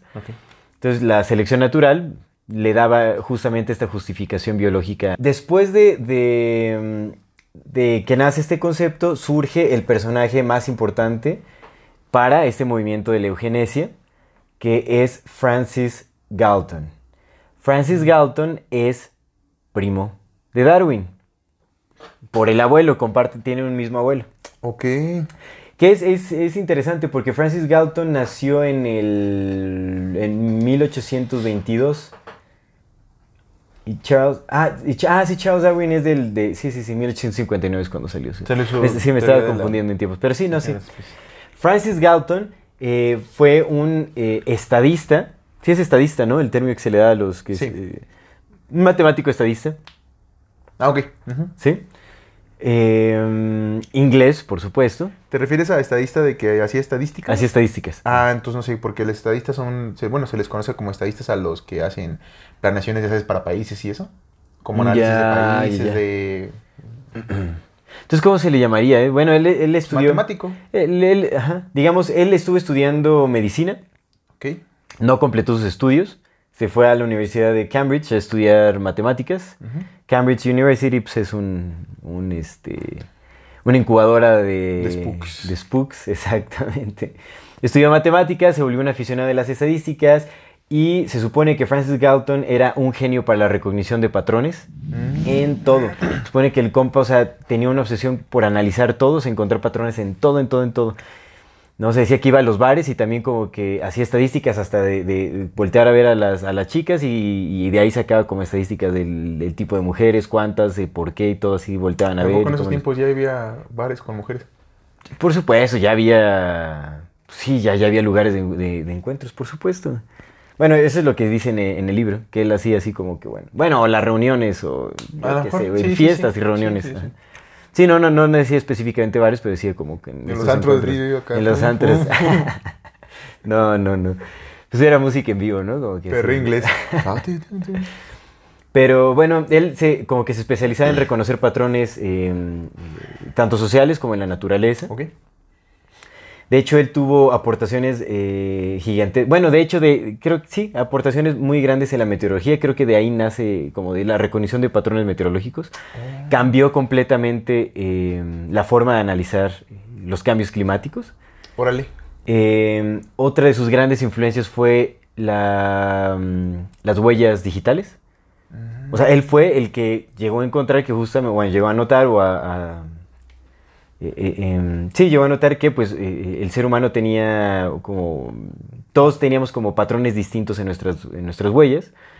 Y de ahí, o sea, se generó como esta firma a través de la huella digital, que era como una forma de identificación única y tal, todo ese asunto. Entonces, la- las huellas digitales eh, aplicadas eh, socialmente son eh, fruto de, ¿De Francis, Francis Galton. Galton? Ajá, exactamente. Mira qué curioso, ¿no? Como en una familia hay tantos genios. Exactamente. Y cómo se aplican, eh, cómo sus descubrimientos se aplican a cosas importantísimas de la sociedad, cosas que se... Sí, sí, sí, sí, sí. Porque esto se generalizó, esto se globalizó, ¿me entiendes? O sea, todos sus, sus descubrimientos se Sí, superglobalizaron. pues estás hablando de las huellas digitales, ¿Y amigo. sabes qué otra cosa hizo Francis Galton? Él fue el primero en eh, desarrollar el concepto de la inteligencia colectiva. Es decir, eh, ¿qué es? A ver, déjame ver un ox. Es que no, no, no. ¿Un no. OAX? OX, OX, OX. Ah, Un OX es, es una herramienta, pero eh, no sé si es como. Buey. Ah, no, OX es un buey, es un buey. sí, sí. güey, pues sí. El OX, bueno, él decía que. mm, ay, a ver. Para no dar mal como esta, esta historia. Ok.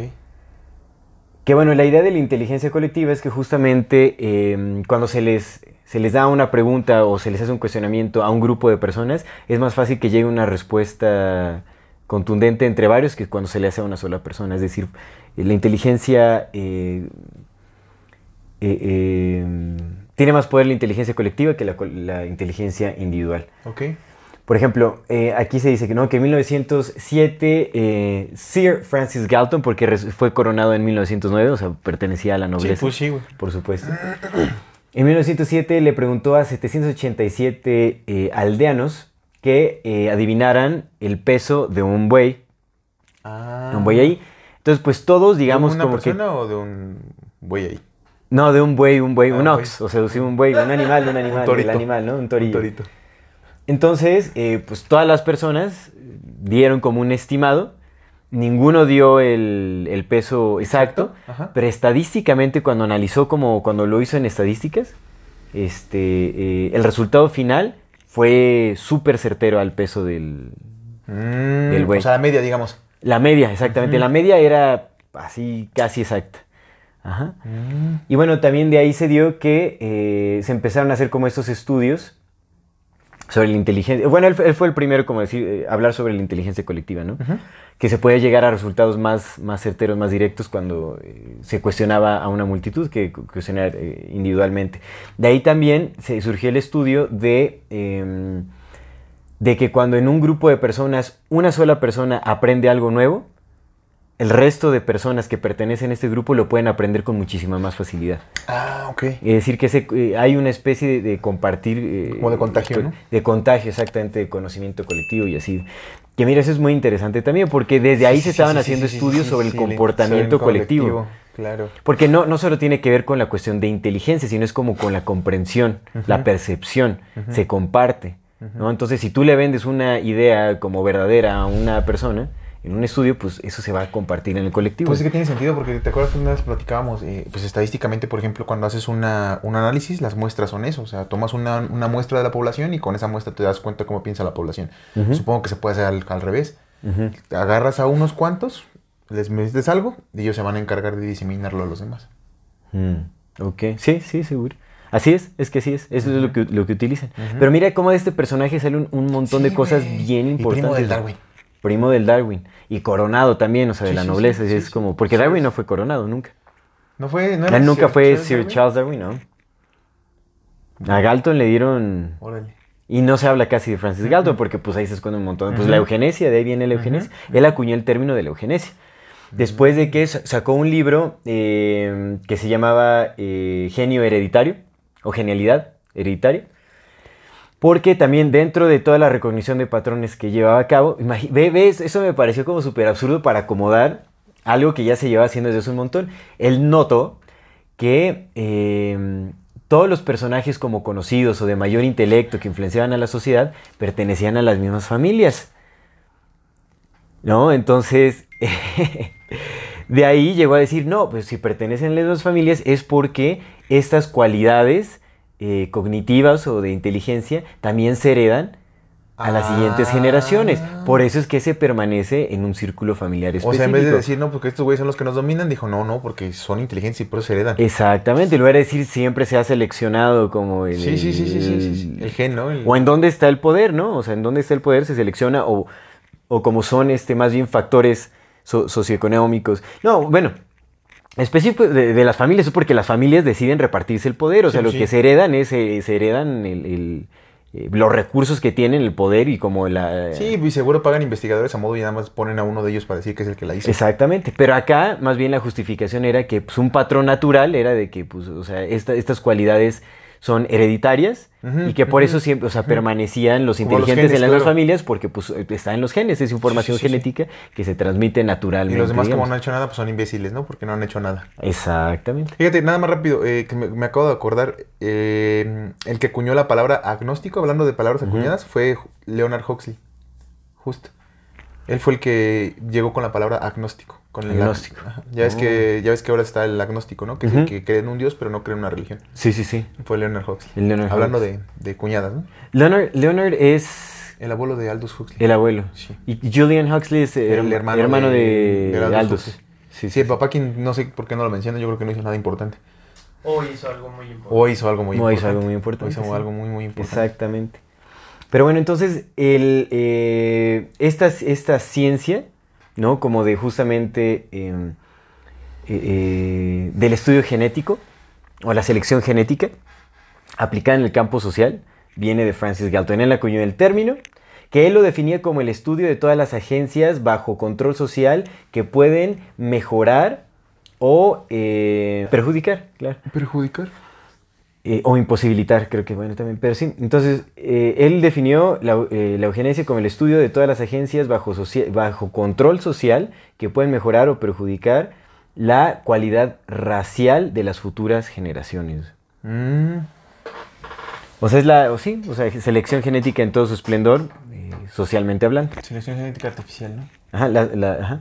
Que según él decía, o sea, él lo que proponía, ¿no? que el autor también lo pinta como algo un poco más benigno de lo que se llegó a hacer después, porque eh, dice que, bueno, Francis Galton lo que proponía es que justamente para, para promover que en la sociedad eh, crecieran como esas cualidades, se controlaran a través de eh, leyes forzadas en la sociedad, los, como ciertas restricciones maritales.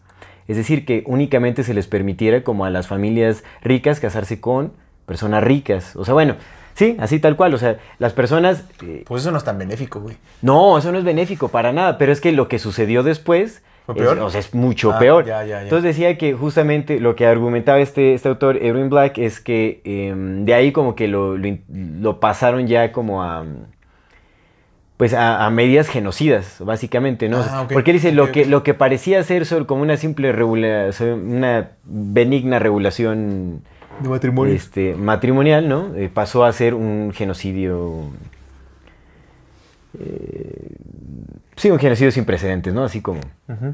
Entonces, eso era lo que, lo que proponía Francis Galton, o sea, que hubiera como regulaciones maritales y que también, o sea, pues, se concientizara a la población para que tomaran esas decisiones y quién sabe qué rollo. Pero definitivamente también, o sea, forzar una ley para que no se puedan casar como las élites con los, con los pobres, pues e- eso es, eh, Pues es violencia social, leyes, por supuesto. Sí, exactamente. O sea, seguro en sus leyes está eso, ¿no? Como de que tienen prohibido casarse con... Pues no ves lo que pasó con este, con el príncipe, mm, ¿cómo se llama el, el príncipe? ¿El William? No. Eh, El pelirrojo. pues es que los son pelirrojos, nada más que uno ya no tiene pelo. Enrique y El, William. pues, el que de- fue destituido. William es el que se... ¿El El que renunció, el que renunció Sí, como sí, sí, a la corona. se- El esposo de la Kate. dijo, "Aquí, Ajá. Ahí nos vemos. Ajá. Ese, pues el esposo Sí, de es la Kate. William. Sí, pues, Ah, pero ¿tú crees que la Kate sí haya sido... O sea, su esposa sí sea como plebeya, pues güey? pudo haber sido también un show, ¿eh? Pudo haber sido también un show. Pues no mames, ¿tú crees que los van a dejar casarse con cualquier pinche persona? O sea, que cualquier persona les van a decir, ven a ver, o sea, ¿tú crees que van a permitir Puede que, ser, que ¿eh? una Puede persona como- llegue? Evidentemente estos güeyes son las caras visibles de las cosas, de los güeyes que no vemos, pero también tienen como ciertas cosas secretonas. ¿Tú crees que van a permitir que cualquier persona llegue a, a eso? Sí, no, no, no, o sea, no sé. Lo que no sé. podría ser es que a lo mejor sí esta morra sea como no de las élites, pero sea un agente de del MI6 o una cosa así. Eso es, lo, eso es lo que puede ser muy factible. O sea, que no sea, que sí sea a lo mejor no sea la realeza, o sea, no sea una misma más, pero pues que sea parte de, de una agenda ya elaborada de una trabajadora de algo. Sí. Y que la hayan puesto ahí como su controladora. Sí, sí puede ser. Porque puede no, ser, creo que, ser. no creo que permitan que cualquier persona, o sea, que cualquier persona pueda tener acceso, no por, no por el hecho de lo, de lo que son, sino por el hecho de lo que pueda haber. Claro, es cierto. O sea, imagínate, vienes un- una carnala que tú no tienes controlada, que no has trabajado, que no sabes, que, que no sabe guardar secretos, que no las, no la has traumado para que guarde secretos. Y de pronto va a haber este carnal, pues a este carnal se le van a salir cosas, o va a haber cosas que le van a salir extrañas. Y como no tienes todo, no las Pero no ves que luego aparecía eh, como amenazado en varias entrevistas, o sea, como que decía que no podía hablar de ciertas cosas. y Pues tal. sí, pero tú crees que no sea, se las que dice ver. su- tú no crees que no platica con sus Sí, o sea, realmente, o sea, ya asumiendo que todo está súper controlado y son simulación tras simulación tras simulación, Pues pues, sí, es- güey, lo más posible es que todo sea también un show. O sea, a lo mejor una gente, o a lo Mediático, nada, pero- ni siquiera, ni siquiera están juntos, ¿sabes? Pero ¿Quién sabe? o tal vez sí fue como, ah, ya, sí, ábrete y haz lo que quieras, pero no puedes decir absolutamente nada. O sea, que se haya ido bajo amenaza, puede ser. Pues no lo sé, no lo sé. O sea, porque también puede suceder, o sea, también puede suceder que alguien se quiera salir bajo ciertas condiciones. O sea, yo, lo, lo hemos, lo hemos dicho, o sea, definitivamente no lo tienen todo perfectamente controlado. Debe de haber cierto margen Pero, de eh, error pero, ahí. pero entre ellos, ¿tú crees que no lo van a tener controlado, güey? O sea, Pues lo controlan hasta donde ¿no? pueden, por eso te digo, o sea, si el, si el compa se quiso salir de ahí, dijo, no, yo me caso acá, y la verdad es que, pues obviamente también es, o sea, Pero acuérdate cómo los jubilan. No los jubilan, no los jubilan públicamente, los jubilan matándolos. Bueno, los matan mediáticamente. Los jubilan matándolos con unas comillas muy grandes. Esa es su forma de jubilarlos. Pues como a la mamá de este- como a la mamá ya me quiero, ya me voy. Ah, bueno, ya. Como la muerte ya. Lady Di, ¿no? Que la mataron mediáticamente. Pues sí, o sea, es como, ya me voy, pues ahora ya muerto. Pum. Y ya vete a vivir a donde quieras vivir. Pues a lo mejor él pidió eso también. Salirse así y le dijeron, pues ahora tú te casas con esta para decir que te destituimos por... Pues yo creo que es como su controladora. Hay que dejar en claro que este es como una primera parte de- del movimiento de la eugenesia, porque definitivamente es Nos un falta aspecto mucho súper, súper-. Nos falta un montón, un montón, un montón por, a- por abordar. Em, Sí, ya no tocamos ni el tema de Aldous Huxley, ya no tocamos, yo traía cosas como de la eugénesis en América Latina, de México, Claro, claro. pero es muy extenso, muy, muy extenso. Sí, es bastante extenso y también hablar de las nuevas formas de eugenesia que se están llevando a cabo. Creo que sí sería bueno hacer como es- pues este recorrido de la historia, cómo se ha aplicado en, de- a, a lo largo del Porque hay un tiempo. montón todavía, Hay un la- de la historia un contemporánea falta un montón, o sea, no llegamos ni a 1800, 1900, no, y 1900 fue el, el parteaguas de donde ya empezaron a meterle machín al tema de la ingeniería, reingeniería social y de la ingeniería, gene- Y la reingeniería ingenier- genética humana. La ingeniería genética ya más Sí, fue en, la- en el siglo XX donde ya dijeron, va, vamos Sí, con sí, todo". sí, Pues los nazis. Los Los, es- pues, los fueron creación de estos compas. Y digo, también, también habrá que analizar a este Gregor, ¿cómo se llama este compa? Eh, bueno, el, el padre de la genética. Mendeleev. No, es... eh, ¿Mendeleev es el padre de qué? Mendel, ajá, Mendel es... eh, Mendeleev. No, Gregory, Gregor Mendel. Gre- Gregor Mendel. Gregor Mendel es el padre de la genética. ¿Quién es Mendeleev? ¿El de los nazis? Que hizo experimentos con chícharos y justamente dijo, no, o sea que cuando cruzas un, un chícharo bueno con un chícharo malo, sale un chícharo malo. Entonces por eso es que de ahí también se agarraron de... Bueno, lo- eso lo trasladaron a... Lo humanizaron, lo trasladaron directamente al ser humano. Entonces dijeron, no, por eso es que los, los- las clases altas no se pueden mezclar con las clases bajas porque pues, se va a ir degradando la genética humana. Ajá. O sea, sí. No, o sea, acá o sea, lo, lo utilizaron para decir que, o sea, no es que o sea, si se mezclaba el, el- como el, el incapaz con el capaz, Sí. iba a salir una persona un poco más capaz, o se iba a mejorar la genética, sino Sino al contrario, sucede una degradación sí, sí. genética. Pero bueno, es, es una completa mentira en realidad, ¿no? Entonces, habría que analizar también este compa. Pero bueno, después de que Francis Galton eh, creó la eugenesia y empezó a hablar como justamente de Gregor esta Mendel. Ajá, Gregor Mendel. Eh, eh, a través de, pues obviamente sabemos que eh, Estados Unidos tuvo completa influencia inglesa. Entonces, pues obviamente a través de, ciertas propagandas y de cierta información se fue trasladando la ideología a Estados Unidos. Y ahí empezó a despertar, pero de una forma muchísimo más violenta. En Estados Unidos, me parece que en los años 30 ¿Ya del siglo XX? del siglo eh, del siglo XX, así es, del siglo XX, hubo campañas de, de esterilización masiva en, en ciertas comunidades a lo que se les conocía como los hillbillies o los este los eh, sí hillbillies, así Pues como algo los- de eso mencionamos en el episodio que también nos tumbaron del exclusivo, ¿te acuerdas? De eso de Ah, sí, exactamente. Sí, que fue una batalla racial, pero ni, ni siquiera nada más era como con afrodescendientes, sino también era con los mismos, con, con blancos así de, de Estados Sí, Unidos. sí, sí, con la pero pobreza. que exactamente, que eran pobres y que justamente sus condiciones socioculturales no les permitían ni siquiera desarrollarse eh, física ni intelectualmente por falta de alimento, por desnutrición, por los lo incapaces. Ya es gente que no les servía para nada, que vivía en las montañas, que pues no, o sea, Sí, no les servían para nada. Ahí lo que hacían eran eh, campañas masivas en donde llevaban como a, a- utilizaban a, a la policía básicamente, llegaban en ciertas como redadas, agarraban a un montón de, de jóvenes y los esterilizaban. Y eso sucedió también con la sociedad eh, afroamericana. Sí, de hecho, los esterilizaron, de hecho, pero a montón. En esos años hubo, pues hay registros de antes de que, estallara la Segunda Guerra Mundial de, de universidades estadounidenses eh, compartiendo información con universidades alemanas, pero ya siendo manejadas por el partido nazi. Hmm. O sea, de, de los Estados Unidos con los nastis, ¿no? Compartiendo información, compartiendo teorías, o sea, apoyándose unos a otros. O sea, Por eso está supuesto. documentado antes de que explotara la guerra. Por supuesto que ya está siento que eh, esa, porque bueno, lo que argumenta este libro es que los alemanes le robaron la idea de la eugenesia a los, a los Estados Unidos, o sea, como que agarraron ahí la O los idea, a la- los o ingleses. Estados Unidos se lo enseñaron. Exactamente, exactamente, que eso es lo que yo siento que se los enseñaron y más bien fue como una prueba para ver cómo funcionaba eh, esta, mm, el genocidio explícito colectivamente, cómo lo recibía la humanidad, ¿no? Este, Ay, que oye, mira, nada más rápido. yo siento que fue una experimentación social también. Yo quería decirte algo que, que, ah, no quiero andar en ello, ¿no? Y ya ves que te contaba que había, eh, me había, por el nombre de un compa de esos eugenesistas, me, me topé con el nombre de Ian Maxwell, que resultó que pues era el hermano de la Ghislaine Ah, sí, Maxwell sí. y todo esto, ¿no? Pues, eh, mira, sin meternos en más mayor asuntos y nada, pero pues hay cosas también turbias acerca del holocausto, ¿no? Por eso está tan, Un montón. tan censurado y tan... de, no, no puedes negar el holocausto, o sea, no puedes no negarlo porque te- hasta en, en- Alemania te meten en la cárcel y lo niegas, ¿no? O sea, hay cosas bien chonchas tras el holocausto de, de que tiene que ser como ellos dicen. Pero la mamá de la Ghislaine Maxwell, que te decía que pues viene de las noblezas, ¿no? Sí, sí. Y pues sabemos lo que hizo Ghislaine Maxwell junto con Jeffrey Epstein, que pues, son lavados de cara de estos cabrones, ¿no? Sí, Pero sí, sí, sabemos por que son parte de eso. Pero pues, Pues bueno, es- personajes relevantes. esta señora era una de las principales investigadoras. Bueno, no de las principales investigadoras, pero tiene, un, tiene un, dos libros muy importantes dentro de los estudios del holocausto. Mm. Pues esta señora hizo estudios del holocausto macizos.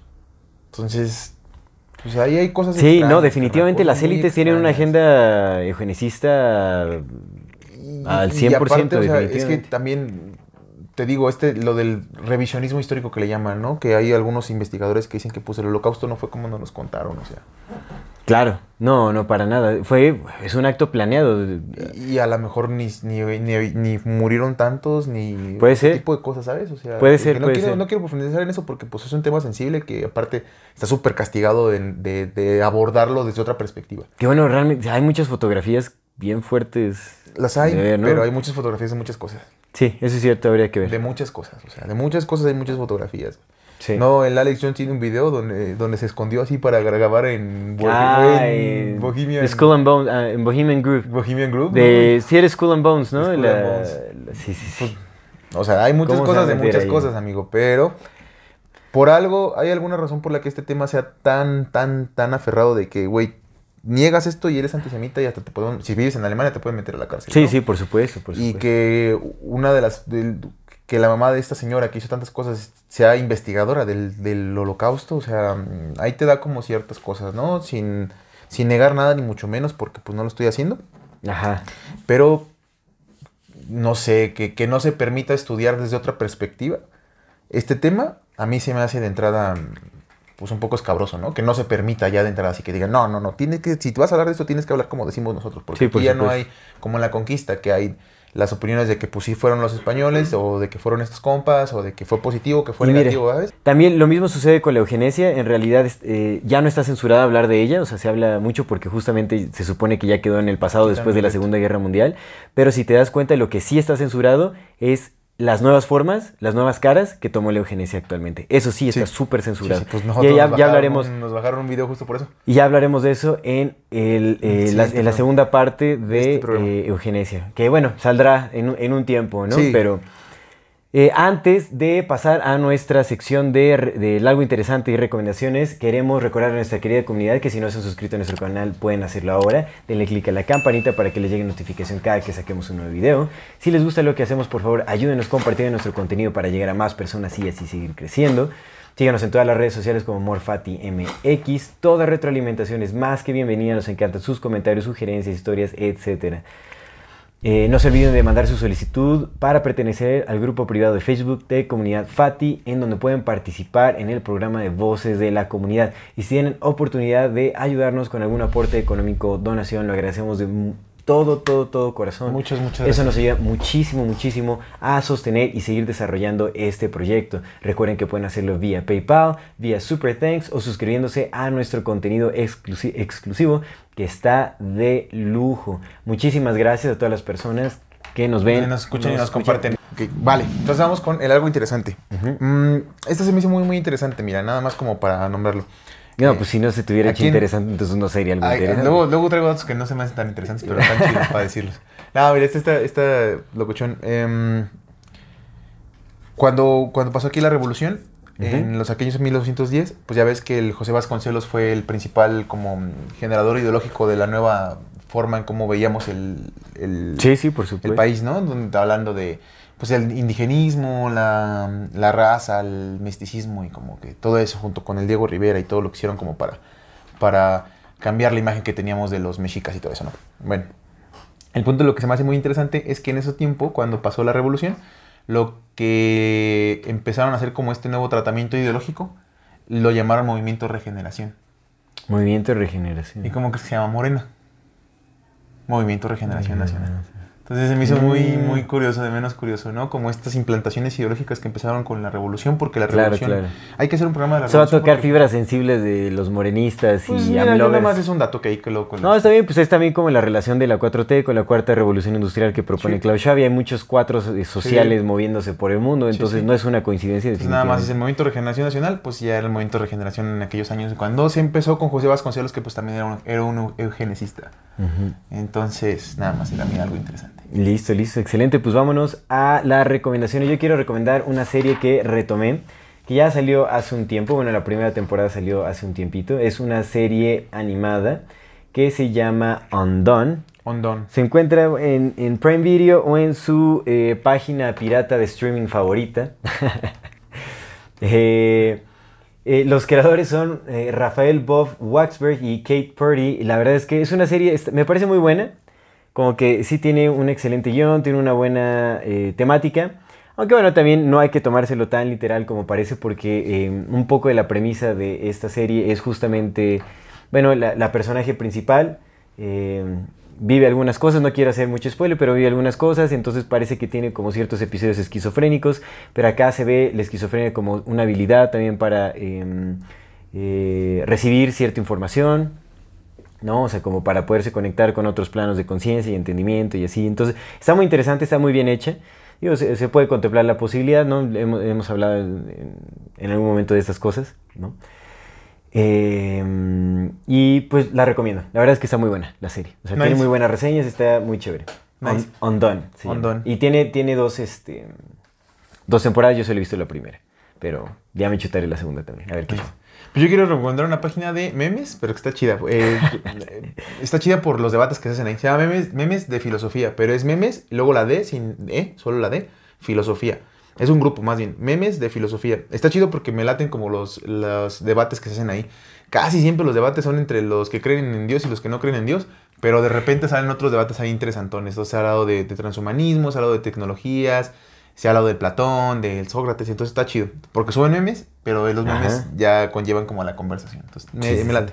Memes de, pero sin la E, memes de filosofía. El grupo. Es Memes de filosofía. Pues bueno, vamos ahora sí cerrando este episodio de eh, pues la primera parte de sí, eugenesia, la agenda de Del la mal. agenda genética de las élites. Sí, y justo para finalizar queremos mandar saludos como siempre. A nuestra queridísima comunidad Fati, gracias por quedarse hasta el final. Ahí les van sus saludos. De YouTube queremos enviar saludos a Oniseus, a Alejandro Frías y a Alba Azucena Abrazos, saludos. Díaz. Unos saludos y unos abrazos. De Insta queremos enviar saludos con mucho, mucho cariño a Duanelli Pamela, a Paloma Sampaio González y a Girgst. Bien raros se ponen. Eh, con mucho, mucho cariño. Y de la comunidad, de nuestra queridísima comunidad Fati de- en Facebook, a Carly Martí, a Alejandra Zavala y a Quetzali Martínez. Muchas gracias por vernos, Saludos, abrazos. compartirnos y recomendarnos. Ahora también queremos mandar saludos muy muy especiales a aquellas personas que nos apoyan económicamente, que eh, hacen que podamos, que hacen posible el sostener Este este, programa. proyecto, este programa que es Amor Fati MX. Muchísimas gracias a Diana Ortiz Vidaña. Como Diana, siempre, muchísimas muchas, muchas gracias, gracias, Esperamos gracias, que te encuentres de maravilla. Te mandamos un fuerte abrazo. Gracias. También mandamos eh, un saludo y un fuerte abrazo a Ángel Ortegón. Saludos. Ángel. Saludos, hermano. Ángel, muchas, hermano, muchas gracias por tu donativo. Y también a Daniel Manuel Melo. Muchas, muchas gracias. Daniel, un abrazote, hermano. Te mandamos un fuerte abrazo. Muchas gracias por tu apoyo. Y queremos dar la bienvenida a los nuevos miembros de nuestro contenido exclusivo que también nos ayudan muchísimo muchas, muchas que se gracias. suscriban a esta parte de nuestro canal. Un gran saludo a Arbet Cortés, Saludos, Arbet. a Gustavo Vega, Saludos a Gustavo. a Rayman Reid Rayman Reid. Un y a. Víctor Almaraz. Almaraz, Víctor, Almaraz. abrazote, hermano. Abrazote. Les mandamos un fuerte Muchas abrazo. gracias, Muchísimas, muchas, muchas muchísimas gracias. gracias. por todo el apoyo que nos brindan.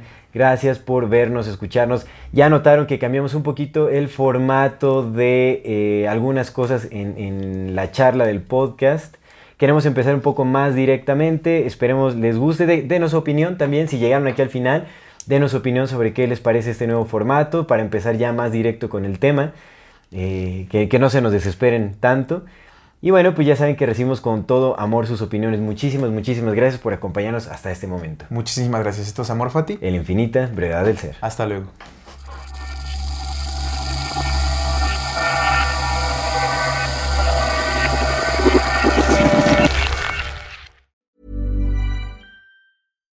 Hi, I'm Daniel, founder of Pretty Litter. Cats and cat owners deserve better than any old fashioned litter. That's why I teamed up with scientists and veterinarians to create Pretty Litter. Its innovative crystal formula has superior odor control and weighs up to 80% less than clay litter. Pretty Litter even monitors health by changing colors to help detect early signs of potential illness. It's the world's smartest kitty litter. Go to prettylitter.com and use code ACAST for 20% off your first order and a free cat toy. Terms and conditions apply. See site for details.